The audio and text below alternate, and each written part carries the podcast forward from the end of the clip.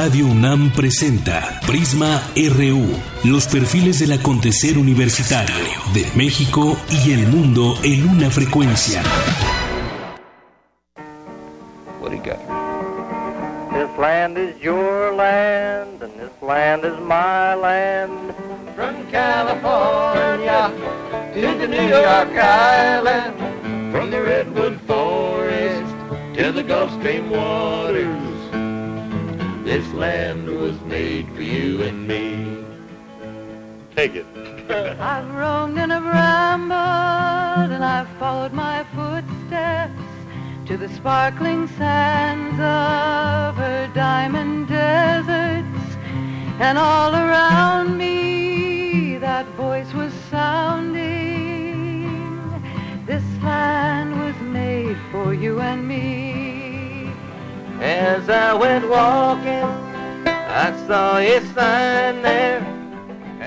Muy buenas tardes, bienvenidos a Prisma RU en esta tarde muy nublada que ya pues un 92% según las previsiones de que llueva aquí en la ciudad, por lo menos en algunas en algunas delegaciones, entre ellas Benito Juárez, donde nos encontramos aquí en Radio UNAM. Hoy es lunes 10 de julio y es la una de la tarde con cuatro minutos. Lo que estamos escuchando de fondo con esa canción que entramos es de Arlo David Guthrie, que nació un día como hoy de 1947 un cantante de Estados Unidos de folk como su padre Woody Guthrie.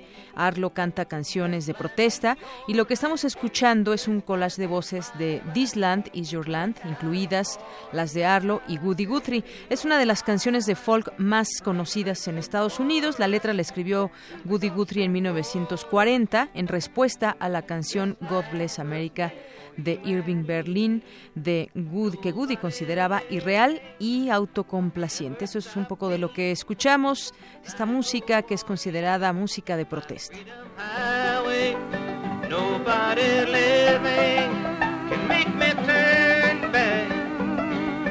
This land was made for you and me. This land is your land, and this land is land. From California to the New York Island, from the Redwood Forest to the Gulf Stream water. This land was made for you and tierra, ese país está hecho para todos. Y el día de hoy vamos a tener varias cosas, entre ellas dos, eh, tres entrevistas muy interesantes, esperemos les gusten. Una es con Carolina Saldaña, eh, reportera de Medios Libres y que cola- colabora en el colectivo de amigos de Mumia en México. Y ella nos platicará sobre el tema que la llevó a escribir un libro y que tiene que ver con el tema del racismo y este libro que, que presenta pues comparte el espíritu revolucionario de personas de enorme compromiso y valor. Ya ella misma tendrá oportunidad de platicarnos aquí para todos ustedes sobre su libro Agosto Negro, historias de presos políticos del movimiento de liberación negra en Estados Unidos. Y más adelante también, si alguien se interesa, pues puede escuchar también esta entrevista que le haremos a Xochitl Aguirre. Ella es directora ejecutiva de Fondo Ventura. Es una convocatoria de la cual nos platicará de una estancia Ventura Mal Almadía para autores de mayores de 30 años. Es una estancia en Oaxaca y es para interesados de cualquier parte del mundo. Es muy interesante esta convocatoria, la oportunidad que da de esta estadía en la residencia Ventura Almadía. Así que quédese con nosotros, quédense los interesados también para que les conozcan todos los detalles para posiblemente puedan hacer una estadía, por lo menos participen en esta convocatoria interesante allá en Oaxaca, que además, bueno, Oaxaca es un, una inspiración constante, sus calles, su ciudad, que es donde es esta residencia, pero también todo el estado de Oaxaca es un estado multicolor, con muchas tradiciones, ya les platicaremos más adelante de qué se trata. Por supuesto, tendremos información universitaria como todos los días. También tendremos información nacional e internacional. Hoy vamos a tener deportes también, cultura. También tenemos una entrevista más adelante que aquí estará mi compañera Virginia Sánchez entrevistando a eh, algunos actores de dos puestas en escena ella ya les platicará de qué se tratan. Ya ven que aquí pues siempre se les invita al teatro y se les hacen algunas propuestas para que puedan puedan estar también en la en los temas culturales. Eh, de esto y más platicaremos hoy aquí en Prisma RU. En los temas nacionales pues varias cosas. Morena abre la puerta a militantes del PRI, del PAN, del PRD, menos a sus dirigentes, es lo que dice. Y además abrió la puerta a Cuauhtémoc Cárdenas, que también responde al respecto. De momento no es su interés. Y hay algunos que se van uniendo, como el caso de Lino Corrodi, ¿se acuerdan? De Lino Corrodi, el de los amigos de Fox. Bueno, ya platicaremos también sobre el tema y lo que dijo en días recientes Manuel Bartlett en torno a, al supuesto fraude de 1988. Y hoy se publica en las páginas de New York Times también información sobre el que también fue espiado el GIEI eh, a través de ese programa de Pegasus, según afirma Citizen Lab de la Universidad de Toronto, que este grupo interdisciplinario de expertos independientes, el GIEI, fue espiado con este software por sus investigaciones sobre la desaparición de los normalistas de Ayotzinapa en Iguala Guerrero. También tocaremos este tema más adelante y algunos, algunos anuncios que les haremos el día de hoy para seminario de tesis profesional, eh, también un curso taller de periodismo de la ciencia, entre otras cosas. Así que quédese con nosotros y arrancamos con nuestro resumen informativo.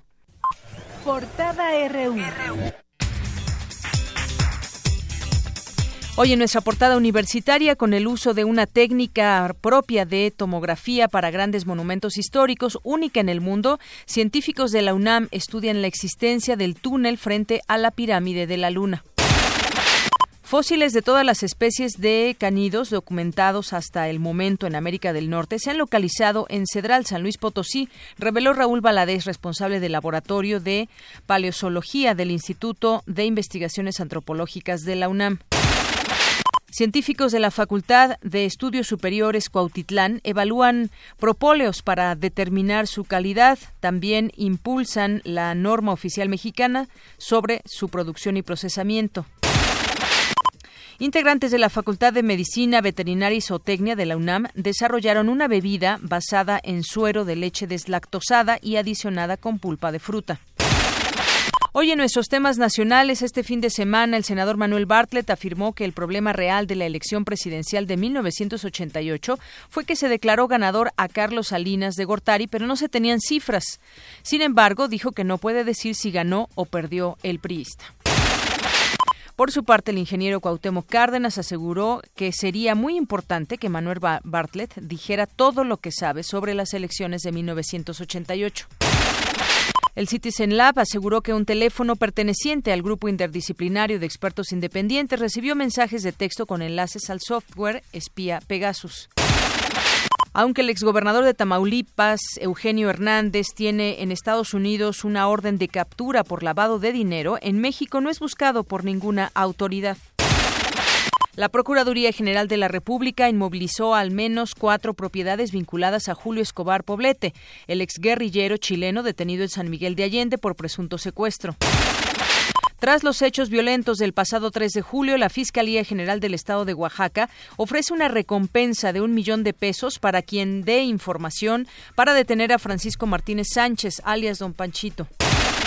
Por presentar rebase en los topes de gastos de campaña, la alianza PAN-PRD puso en riesgo sus victorias en 25 municipios veracruzanos.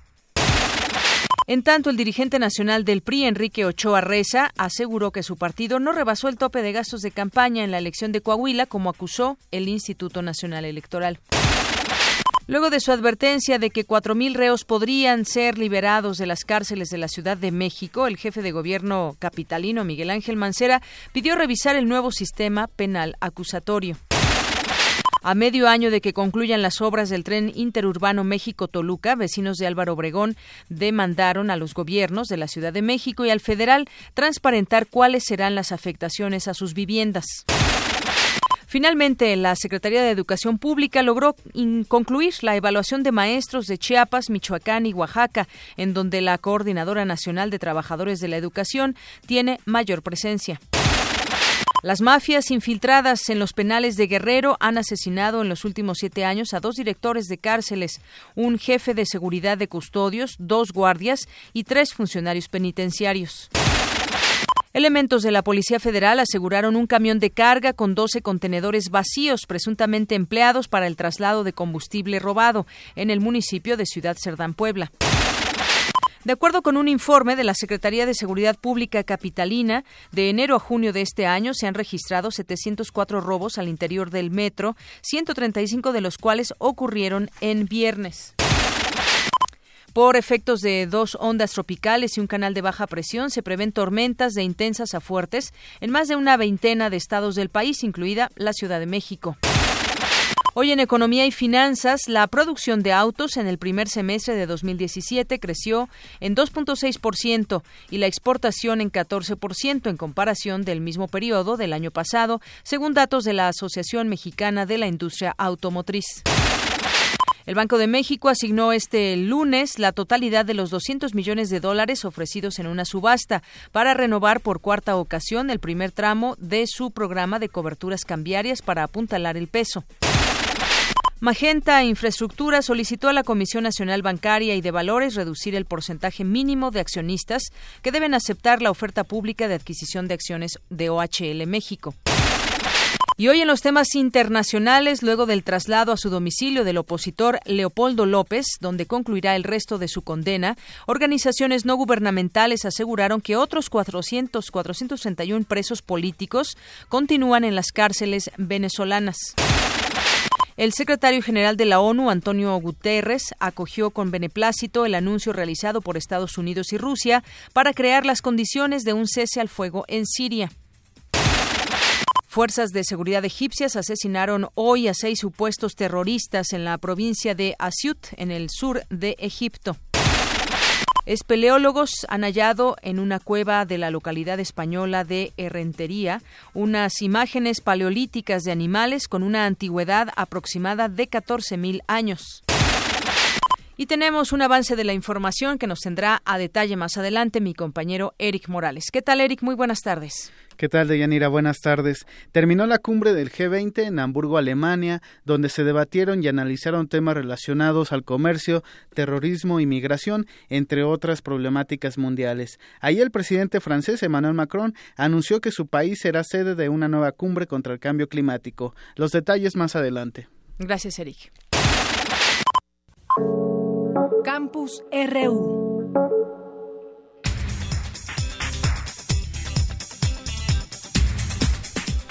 Gracias por seguir en sintonía de Prisma RU. Si le acaban de prender al radio, pues quédense con nosotros aquí en el 96.1 de FM. Vamos a arrancar con información sobre la supercomputadora de la UNAM que cuenta en la actualidad con Mistli, que recientemente amplió su capacidad de almacenamiento. Mi compañera Dulce García nos tiene la información. Las supercomputadoras son máquinas con una descripción propia de la ciencia ficción. Sin embargo, existen en la realidad desde la década de los 60 para realizar cálculos complicados a gran velocidad. Se emplean para entender diversos aspectos de la naturaleza, desde la formación del universo y su estado actual, hasta la interacción de las partículas más pequeñas. Su uso está limitado a organismos militares, gubernamentales, empresariales e institucionales. La UNAM cuenta en la actualidad con MISTLI, que recientemente amplió su capacidad de almacenamiento. Cuenta hoy con 228 teraflops de rendimiento teórico, equivalente a 86.365 computadoras convencionales de última generación. La supercomputadora más potente del mundo se encuentra en China, pero las distintas potencias buscan quitar el primer lugar a la nación asiática. Los japoneses han vuelto oficiales sus intenciones de construir el equipo más potente del planeta para el año 2017. Esta no solo contaría con una gran velocidad, sino que también sería la más eficiente en consumo energético, cinco veces menos electricidad. El doctor José Fabián Romo Zamudio habló con Radio UNAM sobre las funciones de las supercomputadoras. Realiza fundamentalmente cálculos eh, muy precisos de muy alta precisión eh, numérica o matemática a una enorme velocidad, eh, cerca de billones o miles de billones de operaciones por segundo, que en diversas áreas del conocimiento como lo son química, física, astronomía, astrofísica, ciencia de partículas, medicina genómica, en todas aquellas áreas del conocimiento donde hay mayor necesidad de un cálculo computacional, es donde se utilizan este tipo de equipos. El director de Sistemas y Servicios Institucionales de la Dirección General de Cómputo y Tecnologías de la Información de la UNAM explicó que las supercomputadoras pueden ejecutar varios experimentos científicos cientos de miles de veces al mismo tiempo, lo que reduce el costo que implicaría la creación de laboratorios en el mundo físico para obtener resultados similares. La supercomputadora Mistly de la UNAM pertenece a su quinta generación de supercomputadoras, pero la máxima casa de estudios ya se encamina hacia la sexta generación. Mistly hoy por hoy su rendimiento está calculado teóricamente en cerca de 228 billones de operaciones de punto flotante por segundo casi siempre a la mitad de la vida de una supercomputadora ya se está diseñando la nueva supercomputadora que la reemplazaría. Es difícil estar creciendo indefinidamente las supercomputadoras precisamente por del cambio tecnológico. Seguramente, dadas las tendencias tecnológicas actuales, al menos deberá de tener cerca de unas eh, entre unas 7 y 10 veces la capacidad de procesamiento de la supercomputadora actual. El supercómputo es de gran importancia para la investigación. En México, el Laboratorio Nacional de Cómputo de Alto Desempeño lo conforma el CIMBESTAF, la Universidad Autónoma Metropolitana y la UNAM. Esta institución pone las supercomputadoras de México a disposición de investigadores de otras casas de estudio, para las que sería muy difícil adquirir este tipo de recursos. Para Radio UNAM, Dulce García. Gracias, Dulce. Vamos a continuar ahora con la información de mi compañera Cindy Pérez Ramírez. Una nueva investigación sostiene que los juguetes que producen luces y sonidos no potencian la comunicación oral entre los niños y sus familias, tanto como los juguetes clásicos. Adelante, Cindy. Muy buenas tardes, auditorio de Prisma RU. Los juguetes desempeñan un papel fundamental en el desarrollo de los niños. Pese a que su diseño ha mejorado con los años, lo cierto es que el propósito no ha cambiado, ofrecer diversión y recreación para el aprendizaje. El académico de la Facultad de Psicología de la UNAM, Óscar Alberto Clavelina, señaló que los padres deben adaptarse a los nuevos juguetes como los dispositivos electrónicos. Pues jugábamos otra vez al trompo.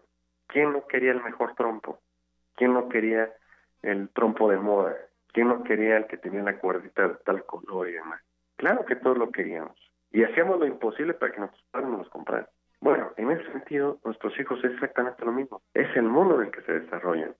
Entonces no podemos negarle la posibilidad de que adquieran estos juguetes, pero tampoco podemos negarle la posibilidad de lo que sucedió con nosotros, de que jugábamos con otros niños, de que jugábamos eh, a lo mejor haciendo una actividad deportiva y salíamos y seguíamos jugando con nuestros juguetes. O sea, no, no, no negar la posibilidad de interactuar en muchos escenarios. Bueno, en ese sentido, nuestros hijos es exactamente lo mismo. De acuerdo con especialistas de la Clínica de Trastornos del Sueño de la Universidad Autónoma Metropolitana, en los últimos cinco años aumentó 30% el número de visitas de niños a clínicas del sueño debido al uso excesivo de dispositivos electrónicos. Y si ahora le decimos, bueno, te lo compramos, pero le negamos también la posibilidad de socializar en otros escenarios, también estamos cercenando o fracturando esta parte que nuestro crecimiento sí lo tuvimos. Entonces, como padres, no es satanizar el, juguete, insisto, es un juguete de moda, sino pues sí, brindarle la oportunidad a nuestros hijos de que lo jueguen, de que lo usen. Y si nosotros no le damos esa importancia mercadológica, bueno, nuestros hijos simplemente lo van a tomar que les gustará medio año y en medio año se acaba la moda. Para Radio UNAM, Cindy Pérez Ramírez. Gracias, Cindy. Prisma RU. Nacional RU. Bien, pues vayamos entrando a algunos temas nacionales. Si quieren opinar, pueden hacerlo y con mucho gusto leemos aquí sus mensajes. Pueden llamarnos al teléfono en cabina 5536-4339. Ahí amablemente les contestará mi compañera Ruth Salazar. 5536 4339 y nuestro Twitter es arroba PrismaRU, nuestro Facebook PrismaRU. Se pueden comunicar por ahí con nosotros. Y por lo pronto, pues arranquemos con esta nota. Se van de aquí en adelante, pues tendremos varias eh, temas, varios temas que comentar y haciendo diversos análisis porque se van a ir uniendo quizás algunos grupos, separando otros, me refiero a los partidos políticos, porque estamos justamente a un año a un año de la elección presidencial de 2018 y ya sabemos lo que en México genera, genera pues toda una una serie de situaciones, primero en los partidos políticos que no acaban de ponerse de acuerdo entre ellos mismos para ver quién va a ser su candidato, los candidatos sobre todo del PRI, PAN, PRD, Morena, que pues son digamos los partidos más fuertes. Y los demás los los partidos pequeños que se unen, que se hacen en, que se van en alianza con, con algunos otros, algunas alianzas ya de, de, casi siempre, como el caso del, del verde con el PRI, aunque en algún momento pues también se fue con el PAN. Pero el caso es que el, veíamos las semanas pasadas el tema del PRD y este bloque opositor que pretenden hacer para ir en contra del PRI, para tratar de que el PRI no gane la presidencia en 2018 y entre ellos pues podría estar el PAN en este bloque opositor. Ahora Morena abre las puertas a militantes de estos partidos, del PRI, del PAN y el PRD, menos de sus dirigentes, eso lo dijo López Obrador dirigente de Morena, que está abierto a que ciudadanos como el ingeniero Cuauhtémoc Cárdenas se sumen en el último acuerdo de unidad del próximo 3 de septiembre. Eso en el marco de una celebración que hubo a puerta cerrada del Consejo Nacional de Morena, donde Obrador aseguró que el partido que él dirige está abierto a que ciudadanos, dirigentes sociales, integrantes de sectores obreros y empresarios se sumen a las filas de su instituto político a excepción de los dirigentes. Y reiteró que Morena no será parte del Frente Amplio Democrático convocado por el PRD y destacó que todos merecen una nueva oportunidad en referencia a la reciente incorporación del empresario Lino Corrodi. Pues sí, se une Lino Corrodi a la campaña, bueno, no a la campaña, al partido de Morena y pues eh, dijo que todos merecen una nueva oportunidad, eso lo dijo López Obrador, y quien comete un error eh, no debe estar destinado a la marginación. Esto un día después de que el empresario Lino Corrodi diera su respaldo a esa fuerza política, firmando el acuerdo de unidad que promueve el político tabasqueño. Bueno, pues Corrodi, hay que recordar la figura, el nombre de Lino Corrodi. Él recaudó fondos privados, hay que recordar para que Vicente Fox, en su momento candidato a la presidencia por el PAN, ganara la presidencia en el año 2000 con la agrupación denominada Amigos de Fox. En 2003, el Instituto Federal Electoral multó al partido, al PAN, con casi 400 millones de pesos por no reportar adecuadamente los recursos manejados por esta asociación en un caso de financiamiento irregular de campañas. Ya en una entrevista, eh, López Obrador insistió en que Morena no hará alianza con las cúpulas de los partidos, pero sí con, con los militantes de todos los partidos, decía, y a partir de la polémica por el caso Amigos de Fox de Lino Corrodi, eh, rompió relaciones él mismo como empresario con el PAN y el foxismo. Incluso acusó que había existido un crecimiento desproporcionado del patrimonio del expresidente, algo que en algún momento cuando lo veíamos en distintas entrevistas criticar a Vicente Fox, pues nos parecía bastante bastante extraño cuando en su momento él lo apoyó. Pero así están las cosas. Ahora Lino Corrodi se va o apoyará a Morena. Pero ¿qué dice a todo esto? También Cárdenas, que fue uno de los aludidos en esta invitación de López Obrador. Bueno, pues Cuauhtémoc Cárdenas, actual coordinador de Asuntos Internacionales del Gobierno de la Ciudad de México, eh, pues en su momento líder moral del PRD y muchas otras cosas, eh, jefe de gobierno en su momento también en 1997. Él dijo que no conocen, no conoce todavía ningún exhorto de manera formal. Eh, para ir en unidad partidista electoral. En cambio, menciona, está en un proyecto que busca ir con una propuesta nacional para la promoción de un cambio constitucional. Hay que recordar, aquí tuvimos oportunidad de eh, entrevistar ya en varias ocasiones al ingeniero Cuauhtémoc Cárdenas y nos decía, sobre todo cuando presentó en la UNAM un gran proyecto al que se suman muchos académicos, pues tiene un proyecto que busca romper con el sistema actual pero también eh, sumar gente a este proyecto que no tiene otro sentido que ir hacia adelante y pues retomar el camino con muchas reformas que quizás no se hicieron bien, pero que se puede hacer algo por el país. Él presentó un proyecto interesante también y también dijo que su proyecto por México no tiene un compromiso de carácter electoral y menos sin saber quién será el candidato ni cuál será su propuesta de gobierno. Y bueno, pues eso es lo que lo que responde Cuauhtémoc Cárdenas, se necesita más tiempo y hasta hasta hoy, hasta hoy no conoce este pacto partidista o en qué en qué sentido va ni siquiera el candidato, aunque bueno, ya ya sabemos, ya sabemos quién será el candidato de, de Morena, pero todavía los tiempos no lo no lo permiten decir como tal y estaremos ahí pues muy pendientes de estos movimientos que empiezan a surgir desde pues quienes están identificados con la izquierda por ejemplo. Pero otro de los que habla que no era precisamente de izquierda sino del PRI pues fue Manuel Bartlett que ahora pues señaló que no tiene la certeza de que Carlos Salinas de Gortari haya ganado. El senador Manuel Bartlett que es del PT dio su versión de la caída del sistema en 1988 un un año en que fueron elecciones, se llevaron a cabo elecciones y en donde quedó quedó en el sentir de la población, en el sentir de los mexicanos que hubo un fraude en aquella en aquel año. el senador afirmó que el problema real de la elección presidencial de 1988 fue que se declaró ganador a Carlos Salinas cuando no se tenían cifras. Sin embargo, dijo que no puede decir si ganó o perdió el priista Salinas de Gortari. También acusó al Partido Acción Nacional y directamente a Felipe Calderón de sumarse a Salinas de Gortari y no atacarlo. Él se refirió a este episodio de, de 88, como les comento, y a lo que se conoce como la caída del sistema incluidas las acusaciones de fraude electoral. Desde hace 29 años, comentó Bartlett, a propósito de lo que sea, dicen que es como, ¿cómo puede ser este individuo tal cosa si se le cayó el sistema?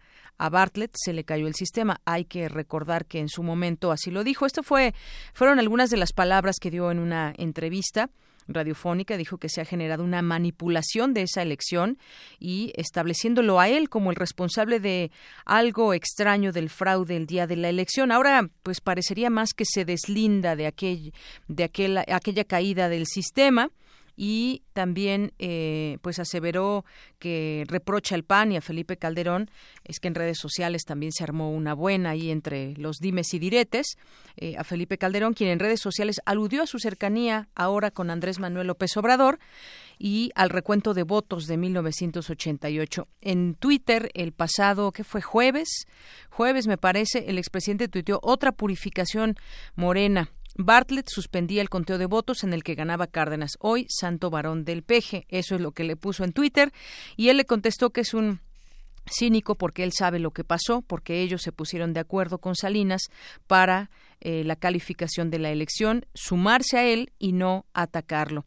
Y pues él relata que a las seis de la tarde, cuando todavía cerraban las casillas, a las seis de la tarde hay que recordar apenas están cerrando las casillas, Fernández de Ceballos dijo se cayó el sistema. Se refiere a un sistema de gobernación que él había aceptado compartir, Bartlett, que no tenía nada que ver con el sistema de código oficial, que nunca se suspendió explicó Bartlett sobre el conteo de votos. Y si queremos saber qué fue lo que pasó, ese día hay que atender lo que dijo lo que dijo Miguel de la Madrid. En sus memorias dice con toda claridad que el problema por el que se ha acusado de fraude a esta elección fue que él ordenó a Salinas de Gortari, ganador de la presidencia de la República, lo que hizo Jorge de la Vega en el PRI. Y dice Miguel de la Madrid, ese fue el problema, que nos dio el calificativo de fraude. El problema real, advirtió, fue que se declaró ganador a Carlos Salinas sin cifras, insiste en ello, porque no podría haber cifras, pero Salinas ganó, le preguntan directamente, y dijo que pues eh, él no sabe si ganó o perdió, pero esa elección fue declarado sin datos. Así que deja la moneda en el aire, dice que pues no sabe si ganó o no. Lo que sí puede asegurar es que se declaró ganador sin cifras. Es la una con 31 minutos. Prisma RU. Para nosotros, tu opinión es muy importante. Síguenos en Facebook como Prisma RU. Queremos escuchar tu voz. Nuestro teléfono en cabina es 55 36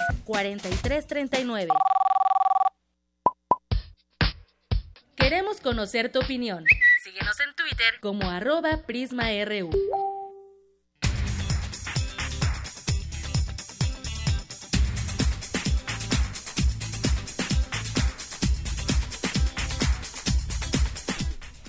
Bueno, pues ahora entramos ya en esta conversación les habíamos anunciado la visita de Carolina Saldaña, reportera de Medios Libres, que colabora en el colectivo de amigos de Mumia en México. ¿Qué tal, Carolina? ¿Cómo estás? Muy buenas tardes. Buenas tardes, muchas gracias por la invitación. Bienvenida. Es un gusto estar aquí. Qué bueno que vienes. Y también me acompaña mi compañera Virginia Sánchez, que pues aquí juntas vamos a platicar sobre Agosto Negro, este libro de Carolina Saldaña. ¿Qué tal, Vicky? Hola, ¿qué tal? Muy buenas tardes, Caro. Muy buenas tardes. Buenas tardes. Bueno, pues empiézanos a introducir a este libro, por favor, Carolina. Eh, historias de presos políticos del Movimiento de Liberación Negra en Estados Unidos. Ella, como ya notaron su acento, ella eh, viene de Estados Unidos.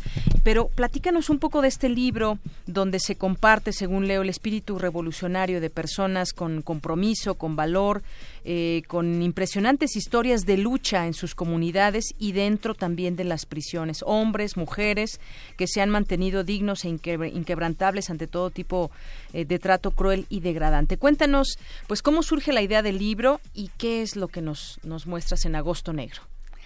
Pues en este libro estoy intentando presentar algunas de las historias de las luchas, de los casos de personas que estaban en los movimientos sociales, en particular el movimiento de liberación negra en los años 60, 70 y 80 en Estados Unidos y que cayeron presos por uh, su lucha social.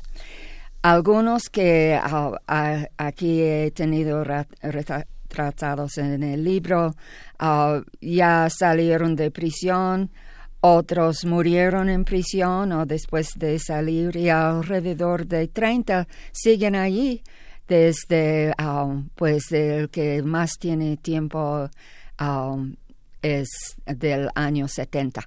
Entonces, durante muchas décadas están allí.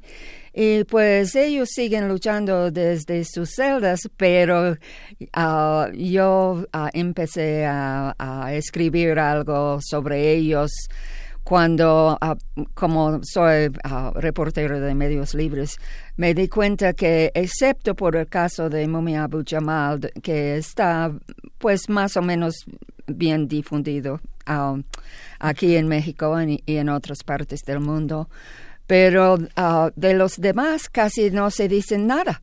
Entonces, pues uh, cuando yo estaba ahí, yo había sabido de algunos de, ellos y empecé a seguir sus casos. hay páginas en el Internet en apoyo a presos políticos como de la Cruz Negra anarquista y en Estados Unidos otro grupo que se llama el Movimiento Jericho. Entonces, pues así eh, escribí una serie de artículos, luego esto se convirtió en un fanzine en el 2014 y ahora es este libro. Muy bien, en, en el cual podemos ver por aquí algunas fotografías, pero sobre todo es una lucha, una lucha que es larga y que continúa.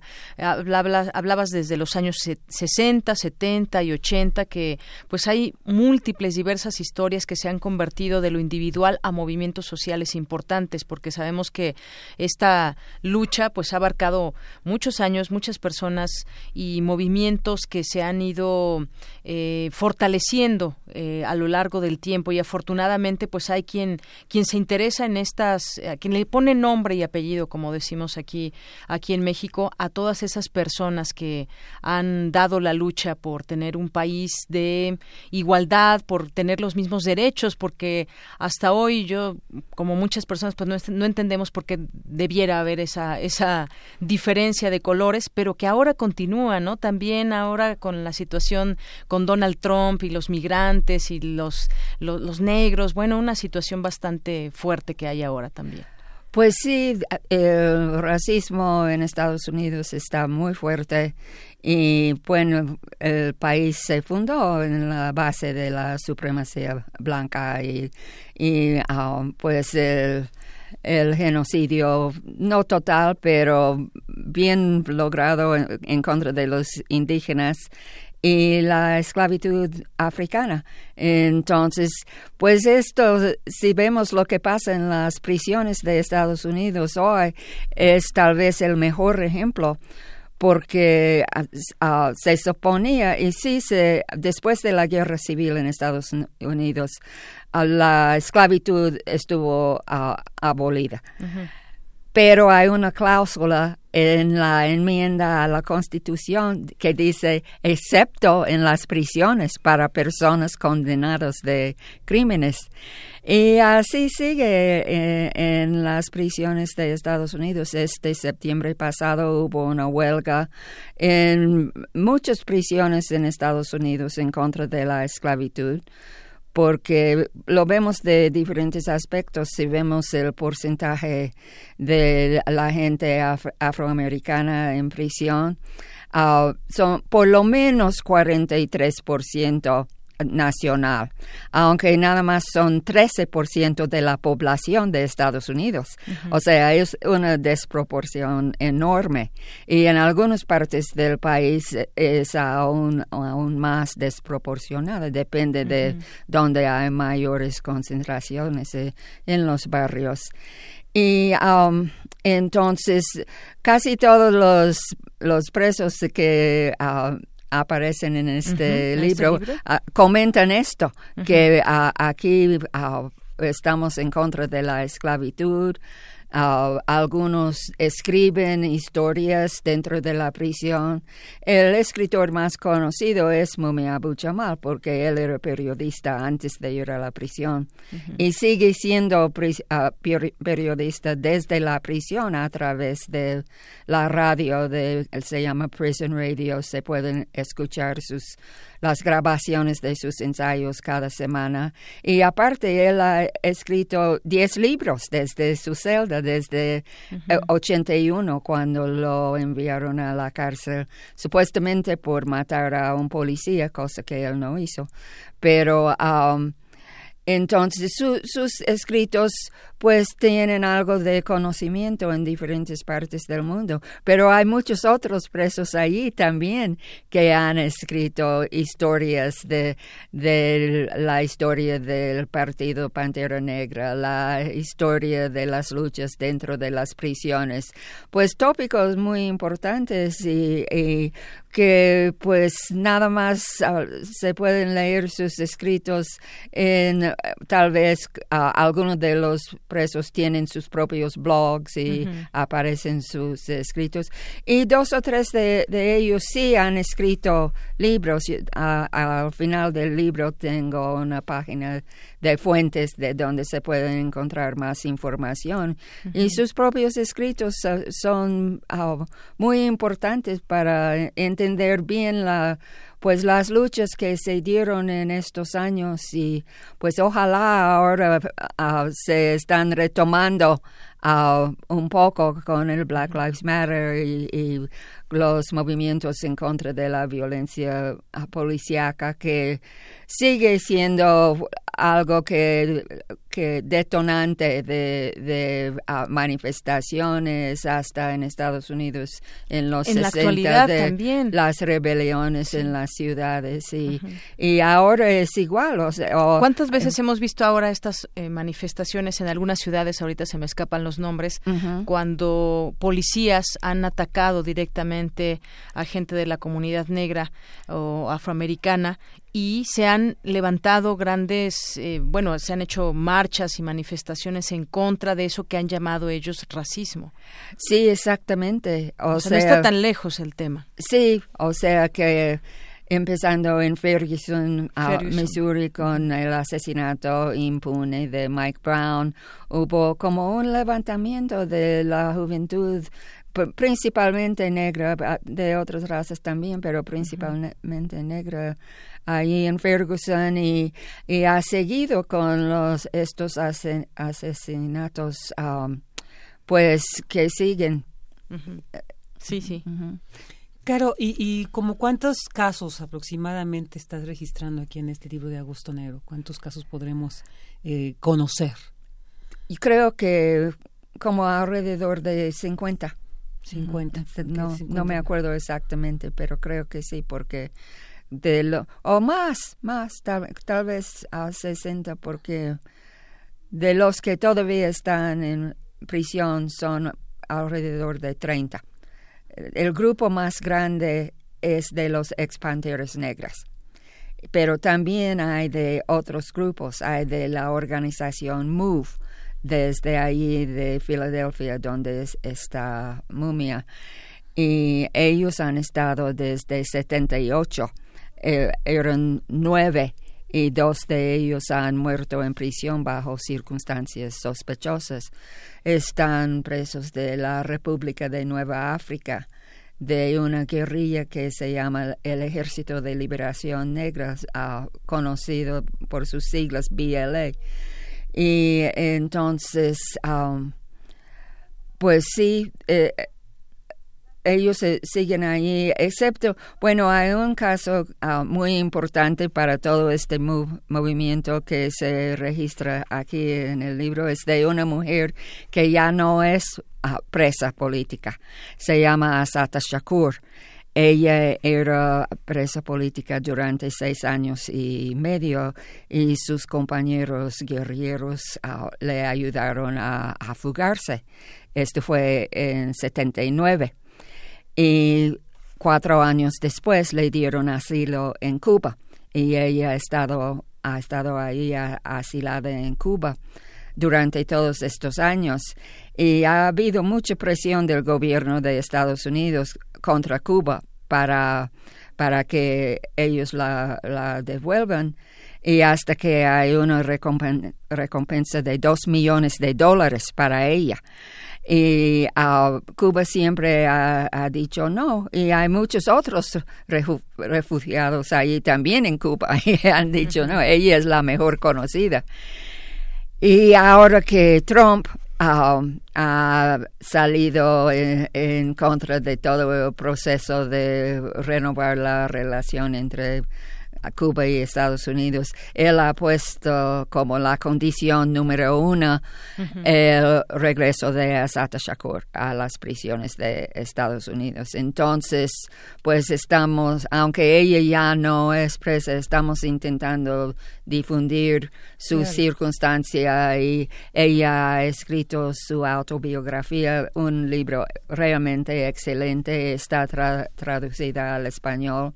Esto se puede conseguir en Gandhi, por ejemplo. Tal vez no lo tienen en el momento, pero lo pueden ah, pedir.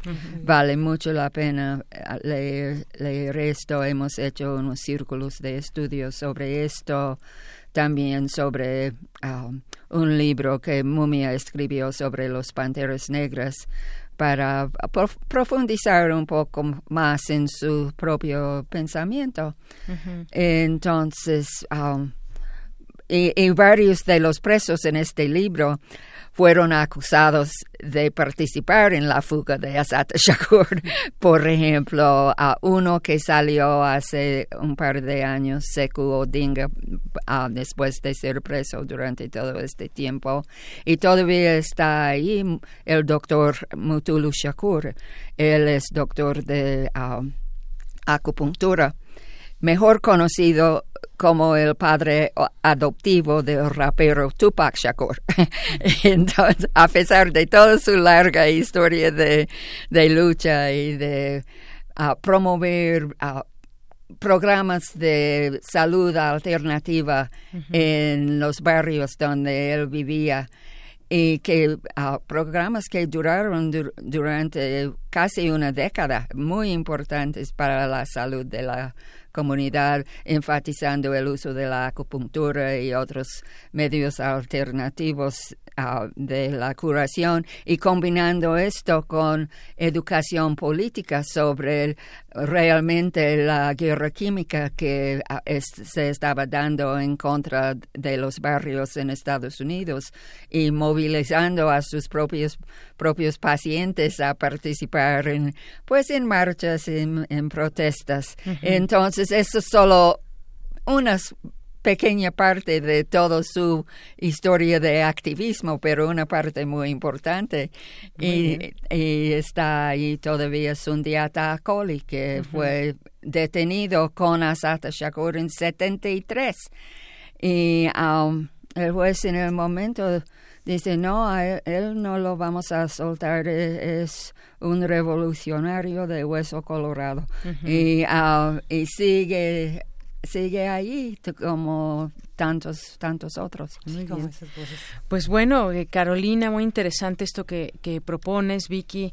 Eh, Agosto Negro, que aquí trajo dos libros, eh, Carolina, y pues bueno, ya podría ser que no los trajiste al programa, ¿verdad? Ah, pues sí, o ya, te comprometí. Para Muy bien, pues podemos, si alguien que nos ha estado escuchando se interesa por, por uno de estos libros, Agosto Negro, y de todas estas historias que pueden encontrar de lucha, puede pues ya sea llamarnos, llamarnos por teléfono sería muy bueno al 5536 4369 y se los hacemos, bueno, tendrían que venir a recogerlo a partir del 23 de julio, pero pues llámenos o háganse presentes a través de nuestras redes sociales para que podamos eh, obsequiarles eh, uno de estos libros que nos trae Carolina Saldaña y platicarnos aquí en Radio UNAM. Pues muchas gracias. Y no sé si puedo mencionar unas fechas donde vamos a tener presentaciones del libro eh, o tal vez pláticas de otras cosas eh, sobre las prisiones o sobre el caso de Mumia. Este uh, miércoles en dos días hay un evento en uh, la UTA, ahí cerca del de, la estación de ferrocarriles y um, es un evento anticarcelario, van a tener pláticas y, música. Mm. Luego, um, en agosto vamos a tener varios eventos, incluyendo un, um, un toquín en el, en el Alicia el, el día 31 de agosto. Es para recaudar un poco de fondos. Sabemos que no vamos a recaudar una gran cantidad, pero por lo menos para poner en las cuentas de algunos de estos presos para que tengan algo para sus gastos diarios. Entonces, um, pues estos son dos de los eventos y vamos a estar programando otros eventos también para um, para presentar el libro. Ah, va a haber más um, información en nuestro blog de, de Mumia, que es um, amigos de Mumia MX, um, wordpress.com o en el Facebook del Mumia Libre. Vamos a estar uh, difundiendo fechas. pues ahí, lo buscamos en Mumia, en el blog de Mumia. Muy bien, pues Carolina, muchas gracias por venir. Sí, gracias, a usted. Hasta luego. Hasta luego.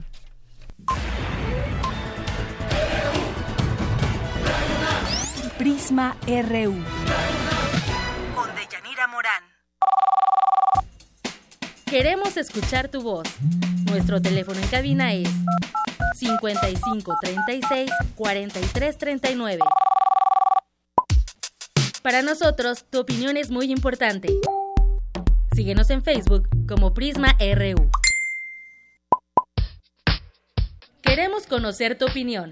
Síguenos en Twitter como arroba PrismaRU.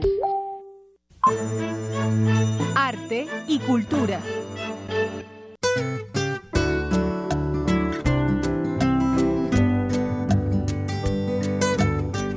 Bueno, y entramos ya ahora a los temas de cultura. Ya está aquí con nosotros eh, Vicky Sánchez, que ya la habían escuchado, y también nos tiene una invitada en este día. ¿Qué tal, Vicky? ¿Cómo estás? Muy buenas tardes. Hola, ¿qué tal? Muy buenas tardes. Bueno, pues déjenme les platico que ante la innegable necesidad de generar espacios escénicos para difundir y promover el trabajo de artistas, surge, surge el proyecto Invasión Espacios Mórbidos que convoca artistas con diversas propuestas teatrales, pero con una particularidad y bueno, aquí tenemos a la directora eh, que nos va a platicar. Cuéntanos, cómo, cómo tu nombre y, de qué se trata todo este proyecto. Muchísimas gracias por la invitación. Mi nombre es Gabriela Orsen. Yo lancé la convocatoria para eh, compañías escénicas de pequeño formato y diferentes duraciones, diferentes temáticas, para conformar el, la invasión escénica mórbida en el Hostal Regina, que está ubicado en el centro histórico de la Ciudad de México, un edificio catalogado por el INA, es hermoso, y cada uno de los eh, hay un hostal, y en cada uno de los cuartos, lavandería, baños, pasillos, hay una puesta en escena. Eh, de, de, de, los creadores este y bueno, pues lo invadimos, ¿no? Realmente fue una invasión hacia este espacio que no es convencional, es un hostal, hay, abajo hay restaurantes, arriba hay una terraza donde hacen música electrónica, pero bueno, durante dos meses, junio, julio, de miércoles a domingo, lo invadimos de teatro. ¿Y en qué horarios? Los horarios eh, son miércoles a las 8, a las 8 de la noche, eh, jueves a las 9, viernes a las 9, sábados a las 8 y domingos 6 y 8. Y son diferentes puestas en escena todos los días. Oye, y sí, bueno, veía que precisamente se convocan a, diversas propuestas, ¿no? ¿Qué propuestas algunas que nos comentes, que nos detalles que conforman esta, estas puestas? Bueno, eh, hemos tenido desde creadores como Agustín Mesa, que invadió la lavandería, ¿no? Una obra para ocho espectadores únicamente y el actor le cuenta una historia directamente al, al, espectador invasor. Otra hemos tenido de Alberto Castillo, dirección Omar Medina, la de Nueve Historias de Infidelidad obras como La futil tragedia del café Internet, que no tenía café y no tenía Internet, de Carlos Talancón, eh, dirigida y escrita por Carlos Talancón. Ayer estrenó Luz Obscuras, de Sergio. Eh, Fernández, una obra de teatro sensorial muy muy linda, ¿no? Eh, este, yo nunca había asistido a una obra de teatro sensorial, se llama Luz Obscuras y es increíble toda la experiencia que vives dentro de la sala que se presenta en la habitación 14.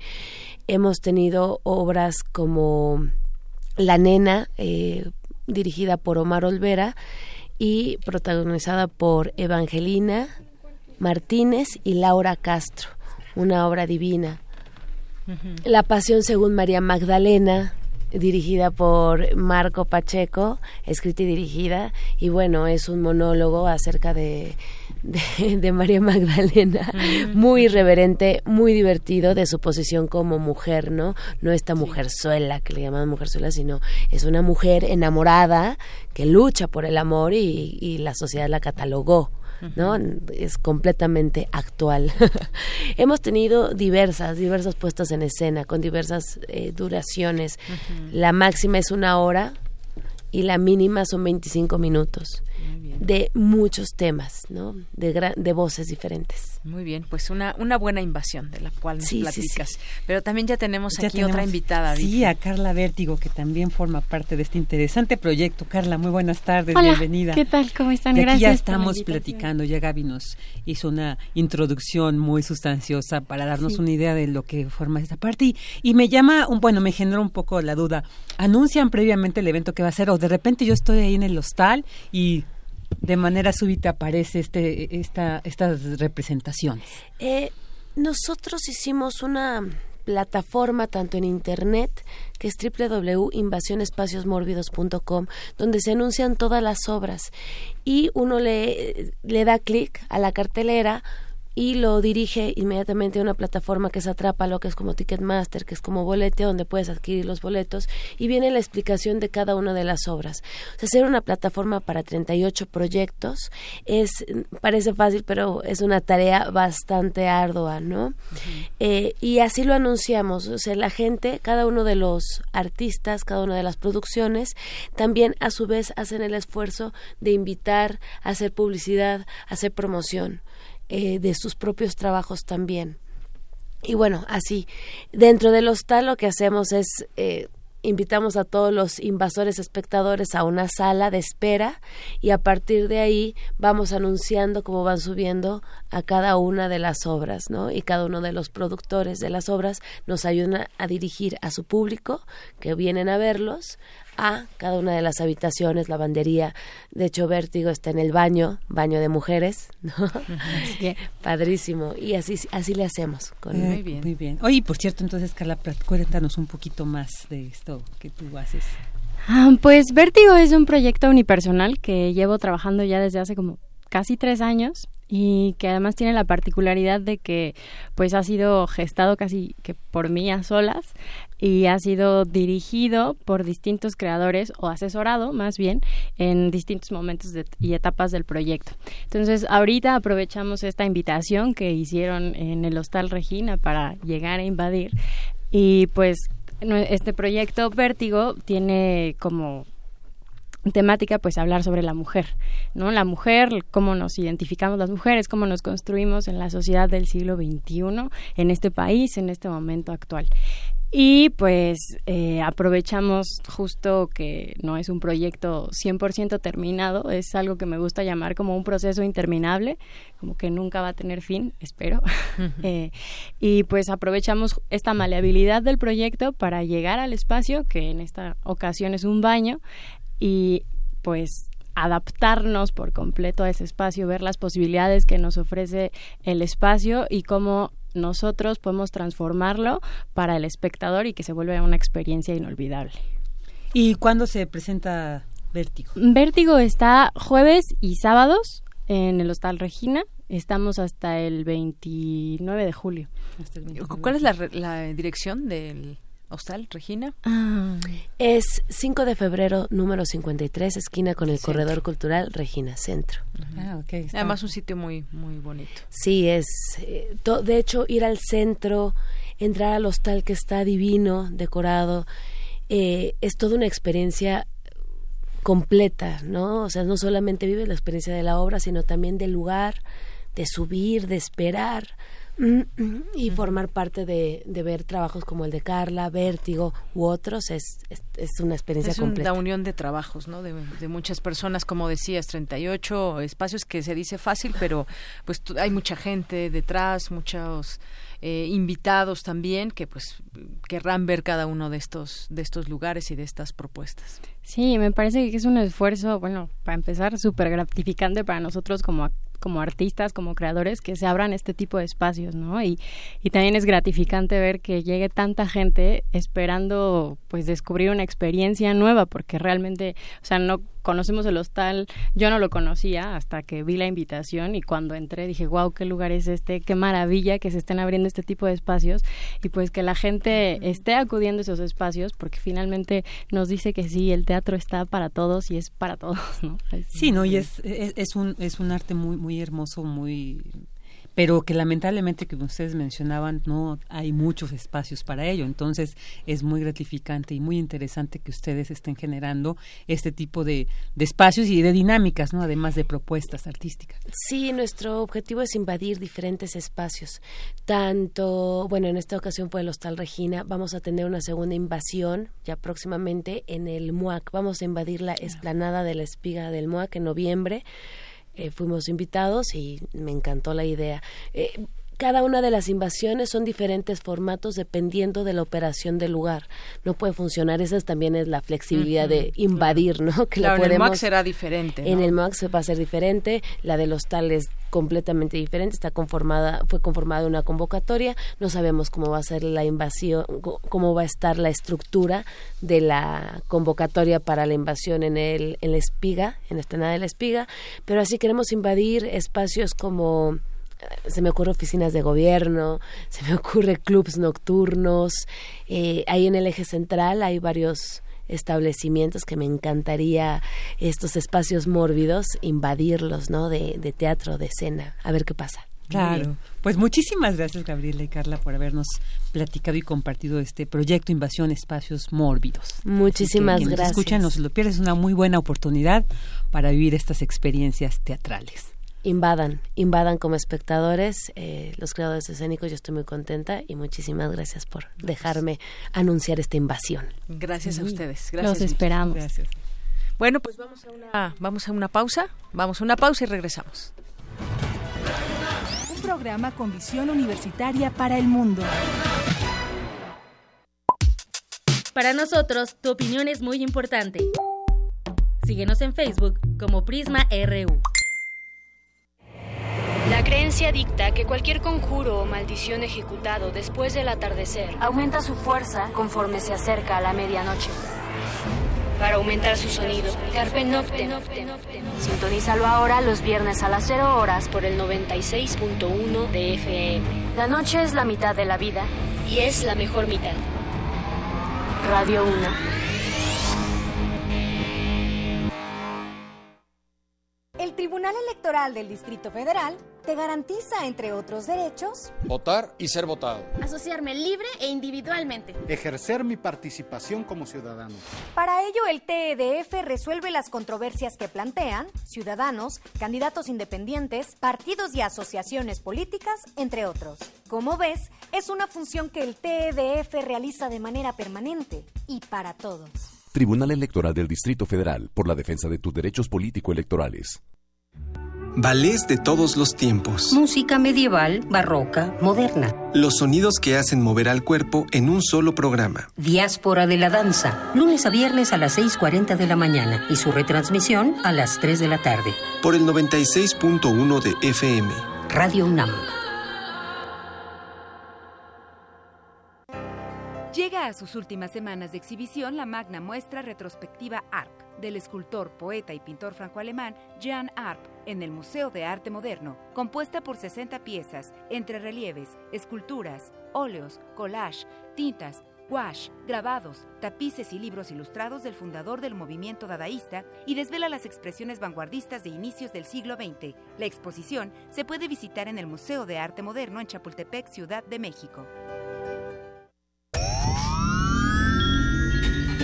10 frasquitos de gel desinfectante, 8, 7, 6, 4 caldos de cultivo, 2 compostas, un invernadero sonoro. En este ambiente se experimenta la nueva música en compañía de sus creadores. Cultivo de ejercios, frescura en la flora musical. Lunes y jueves, 21 horas, por el 96.1 de FM. Radio UNAM.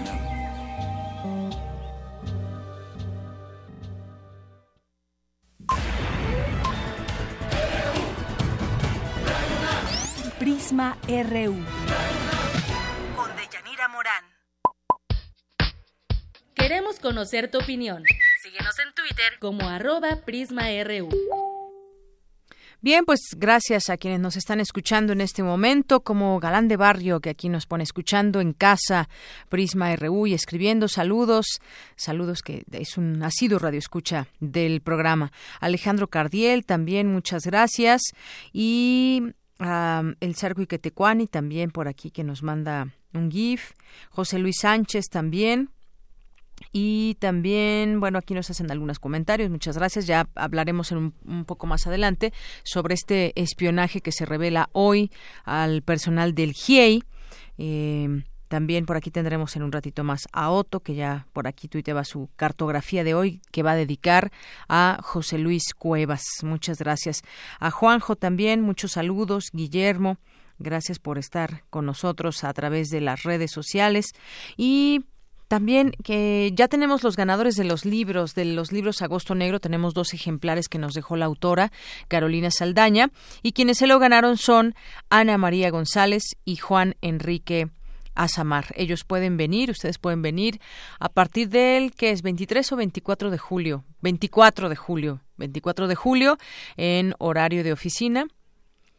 O se los podemos dejar en vigilancia también, me comenta aquí, me comenta aquí Ruth Salazar con su nombre, a partir de entonces desde el día de hoy, ahí se los dejamos, se los dejamos para que puedan venir a recogerlo. Ana María González y Juan Enrique Asamar. Pero quienes nos llamaron, y que no se ganaron ya un libro porque ya habían llamado otras personas antes, lo pueden conseguir, nos acaba de decir también la autora, en la Casa de Ondas, ahí en Santa María la Ribera, así se llama este lugar, la Casa de Ondas. Pueden encontrar el libro de Carolina Saldaña, Agosto Negro presas y políticos en pie de lucha. Así que muchas gracias por su sintonía. Vamos ahora a lo que sigue. Ya está en la línea telefónica. Le agradezco nos tome esta llamada.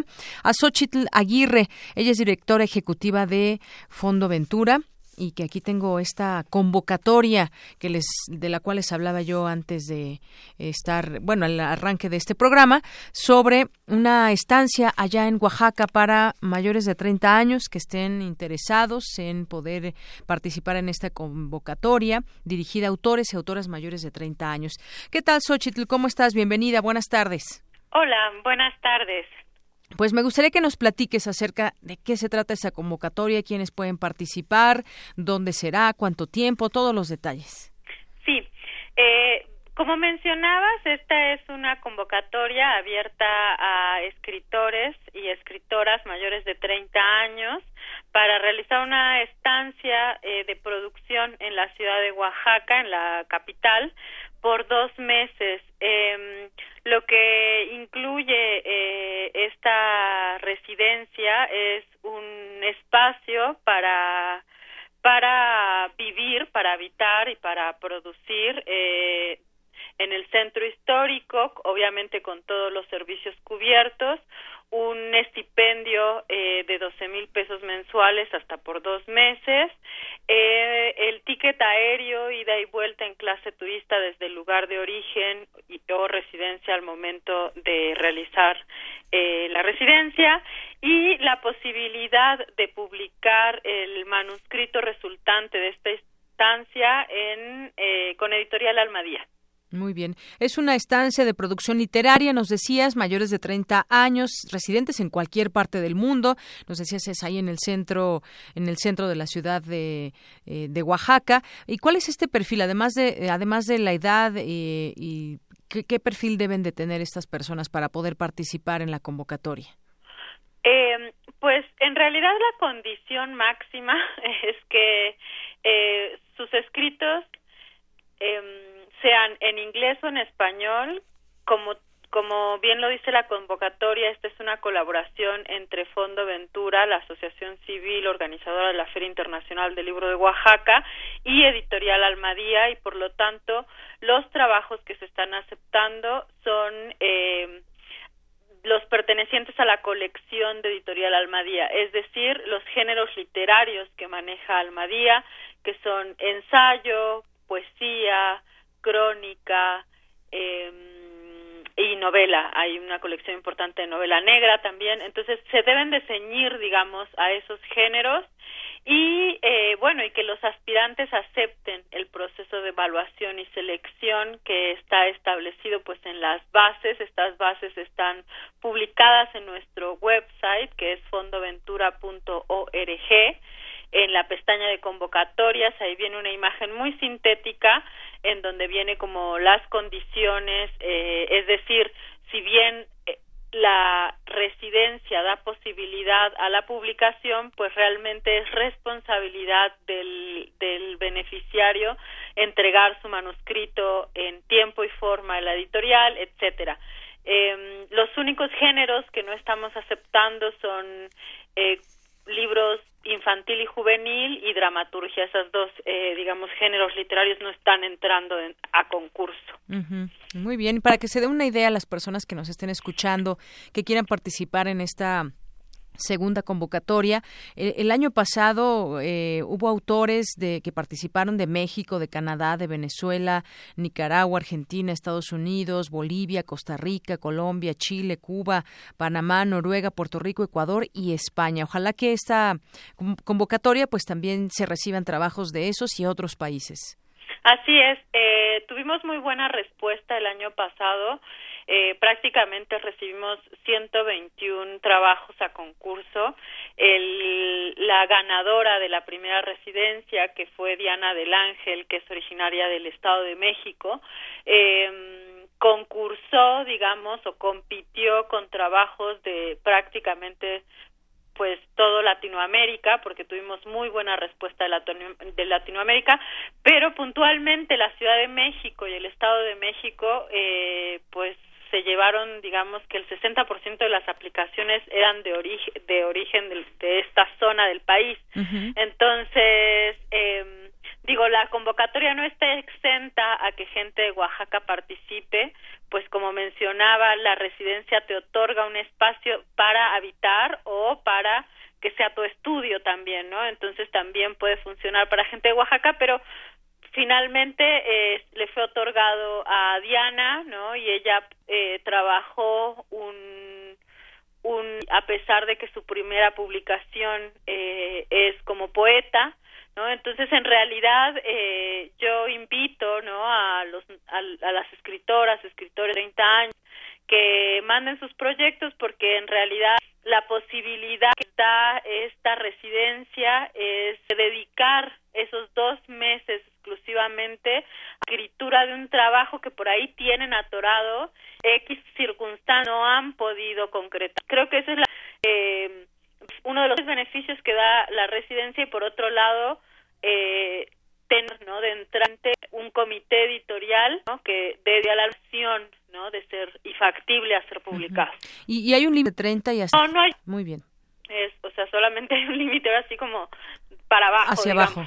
Muy bien, bueno, pues recordad también el, el año pasado hubo proyectos que se fueron novelas, unas 18 poemarios, 24 crónicas y un libro de micro. Ahí está, convocatoria y por supuesto se inscriben. Los tienen que convocatoria su eh, antes de antes el 6 de agosto. Antes del 6, de agosto. El 6 de agosto, en un mes, estamos cerrando la convocatoria. La aplicación tiene que enviar de manera digital. eh, sugiero nuevamente y vean eh, muy básicamente, es la característica de los envíos, es decir, hay que eh, titular los archivos de una manera, el demanda, es decir, puntualmente un avance de 50 cuartillas y dos o tres cuartillas explicando por de avance, tienen que ir con seudónimo. Entonces, todas esas pequeñas características de envío, pues sugiero por eso que se metan a la pestaña convocatorias y vean, ¿no? Eh, qué es lo que estamos solicitando para que su aplicación, pues, no quede, digamos, pase ese primer filtro que es eh, enviar lo que realmente se está solicitando. Muy bien. Bueno, pues ahí está la, eh, la invitación. Repito la página www.fondoventura.org. Enviar sus eh, comentarios, dudas al correo electrónico información fondoventura.org. ¿Algo más que quieras añadir, Xochitl? Solamente que también pueden vernos en redes sociales, puntualmente en nuestro Facebook, que es Fondo Ventura también las dudas las podemos resolver ahí. Y ahí también pueden ver una serie de actividades que organizamos de fomento a la lectura en la ciudad de Oaxaca y algunas aquí en la Ciudad de México eh, y que van de la mano junto con esta convocatoria. Muy bien, pues te agradezco mucho, eh, Xochitl Aguirre, que nos hayas platicado e invitado eh, sobre esta a esta convocatoria que haces y que además, pues sí, muchas quizás que nos, nos están escuchando tienen por ahí algún rezago en su trabajo literario y esta es una buena oportunidad para terminarla. Muchas gracias. Así es, hasta luego. Hasta luego, muy buenas tardes. Chao. Adiós, Xochitl Aguirre, directora ejecutiva de Fondo Ventura. Bueno, pues continuamos ahora con. Eh, podemos lanzar notas, ¿verdad? Mi compañera Ruth Salazar, eh, que nos tiene de la Filmoteca UNAM, guiones, fotografías y revistas de la Filmoteca UNAM. Mi compañera Ruth Salazar nos tiene la siguiente información.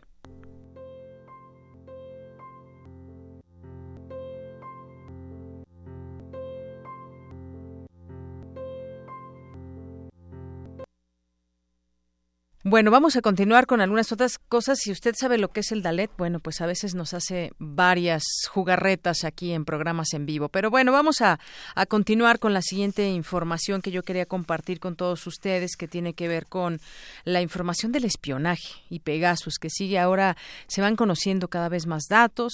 Ahora está metido en esto, en el espionaje, el GIEI. Al parecer también les llegó este eh, pues un mensaje a través del teléfono celular donde pues ahí contenía todo este programa para saber pues poder acceder a todos los contactos, a todo lo que hace una persona desde su teléfono.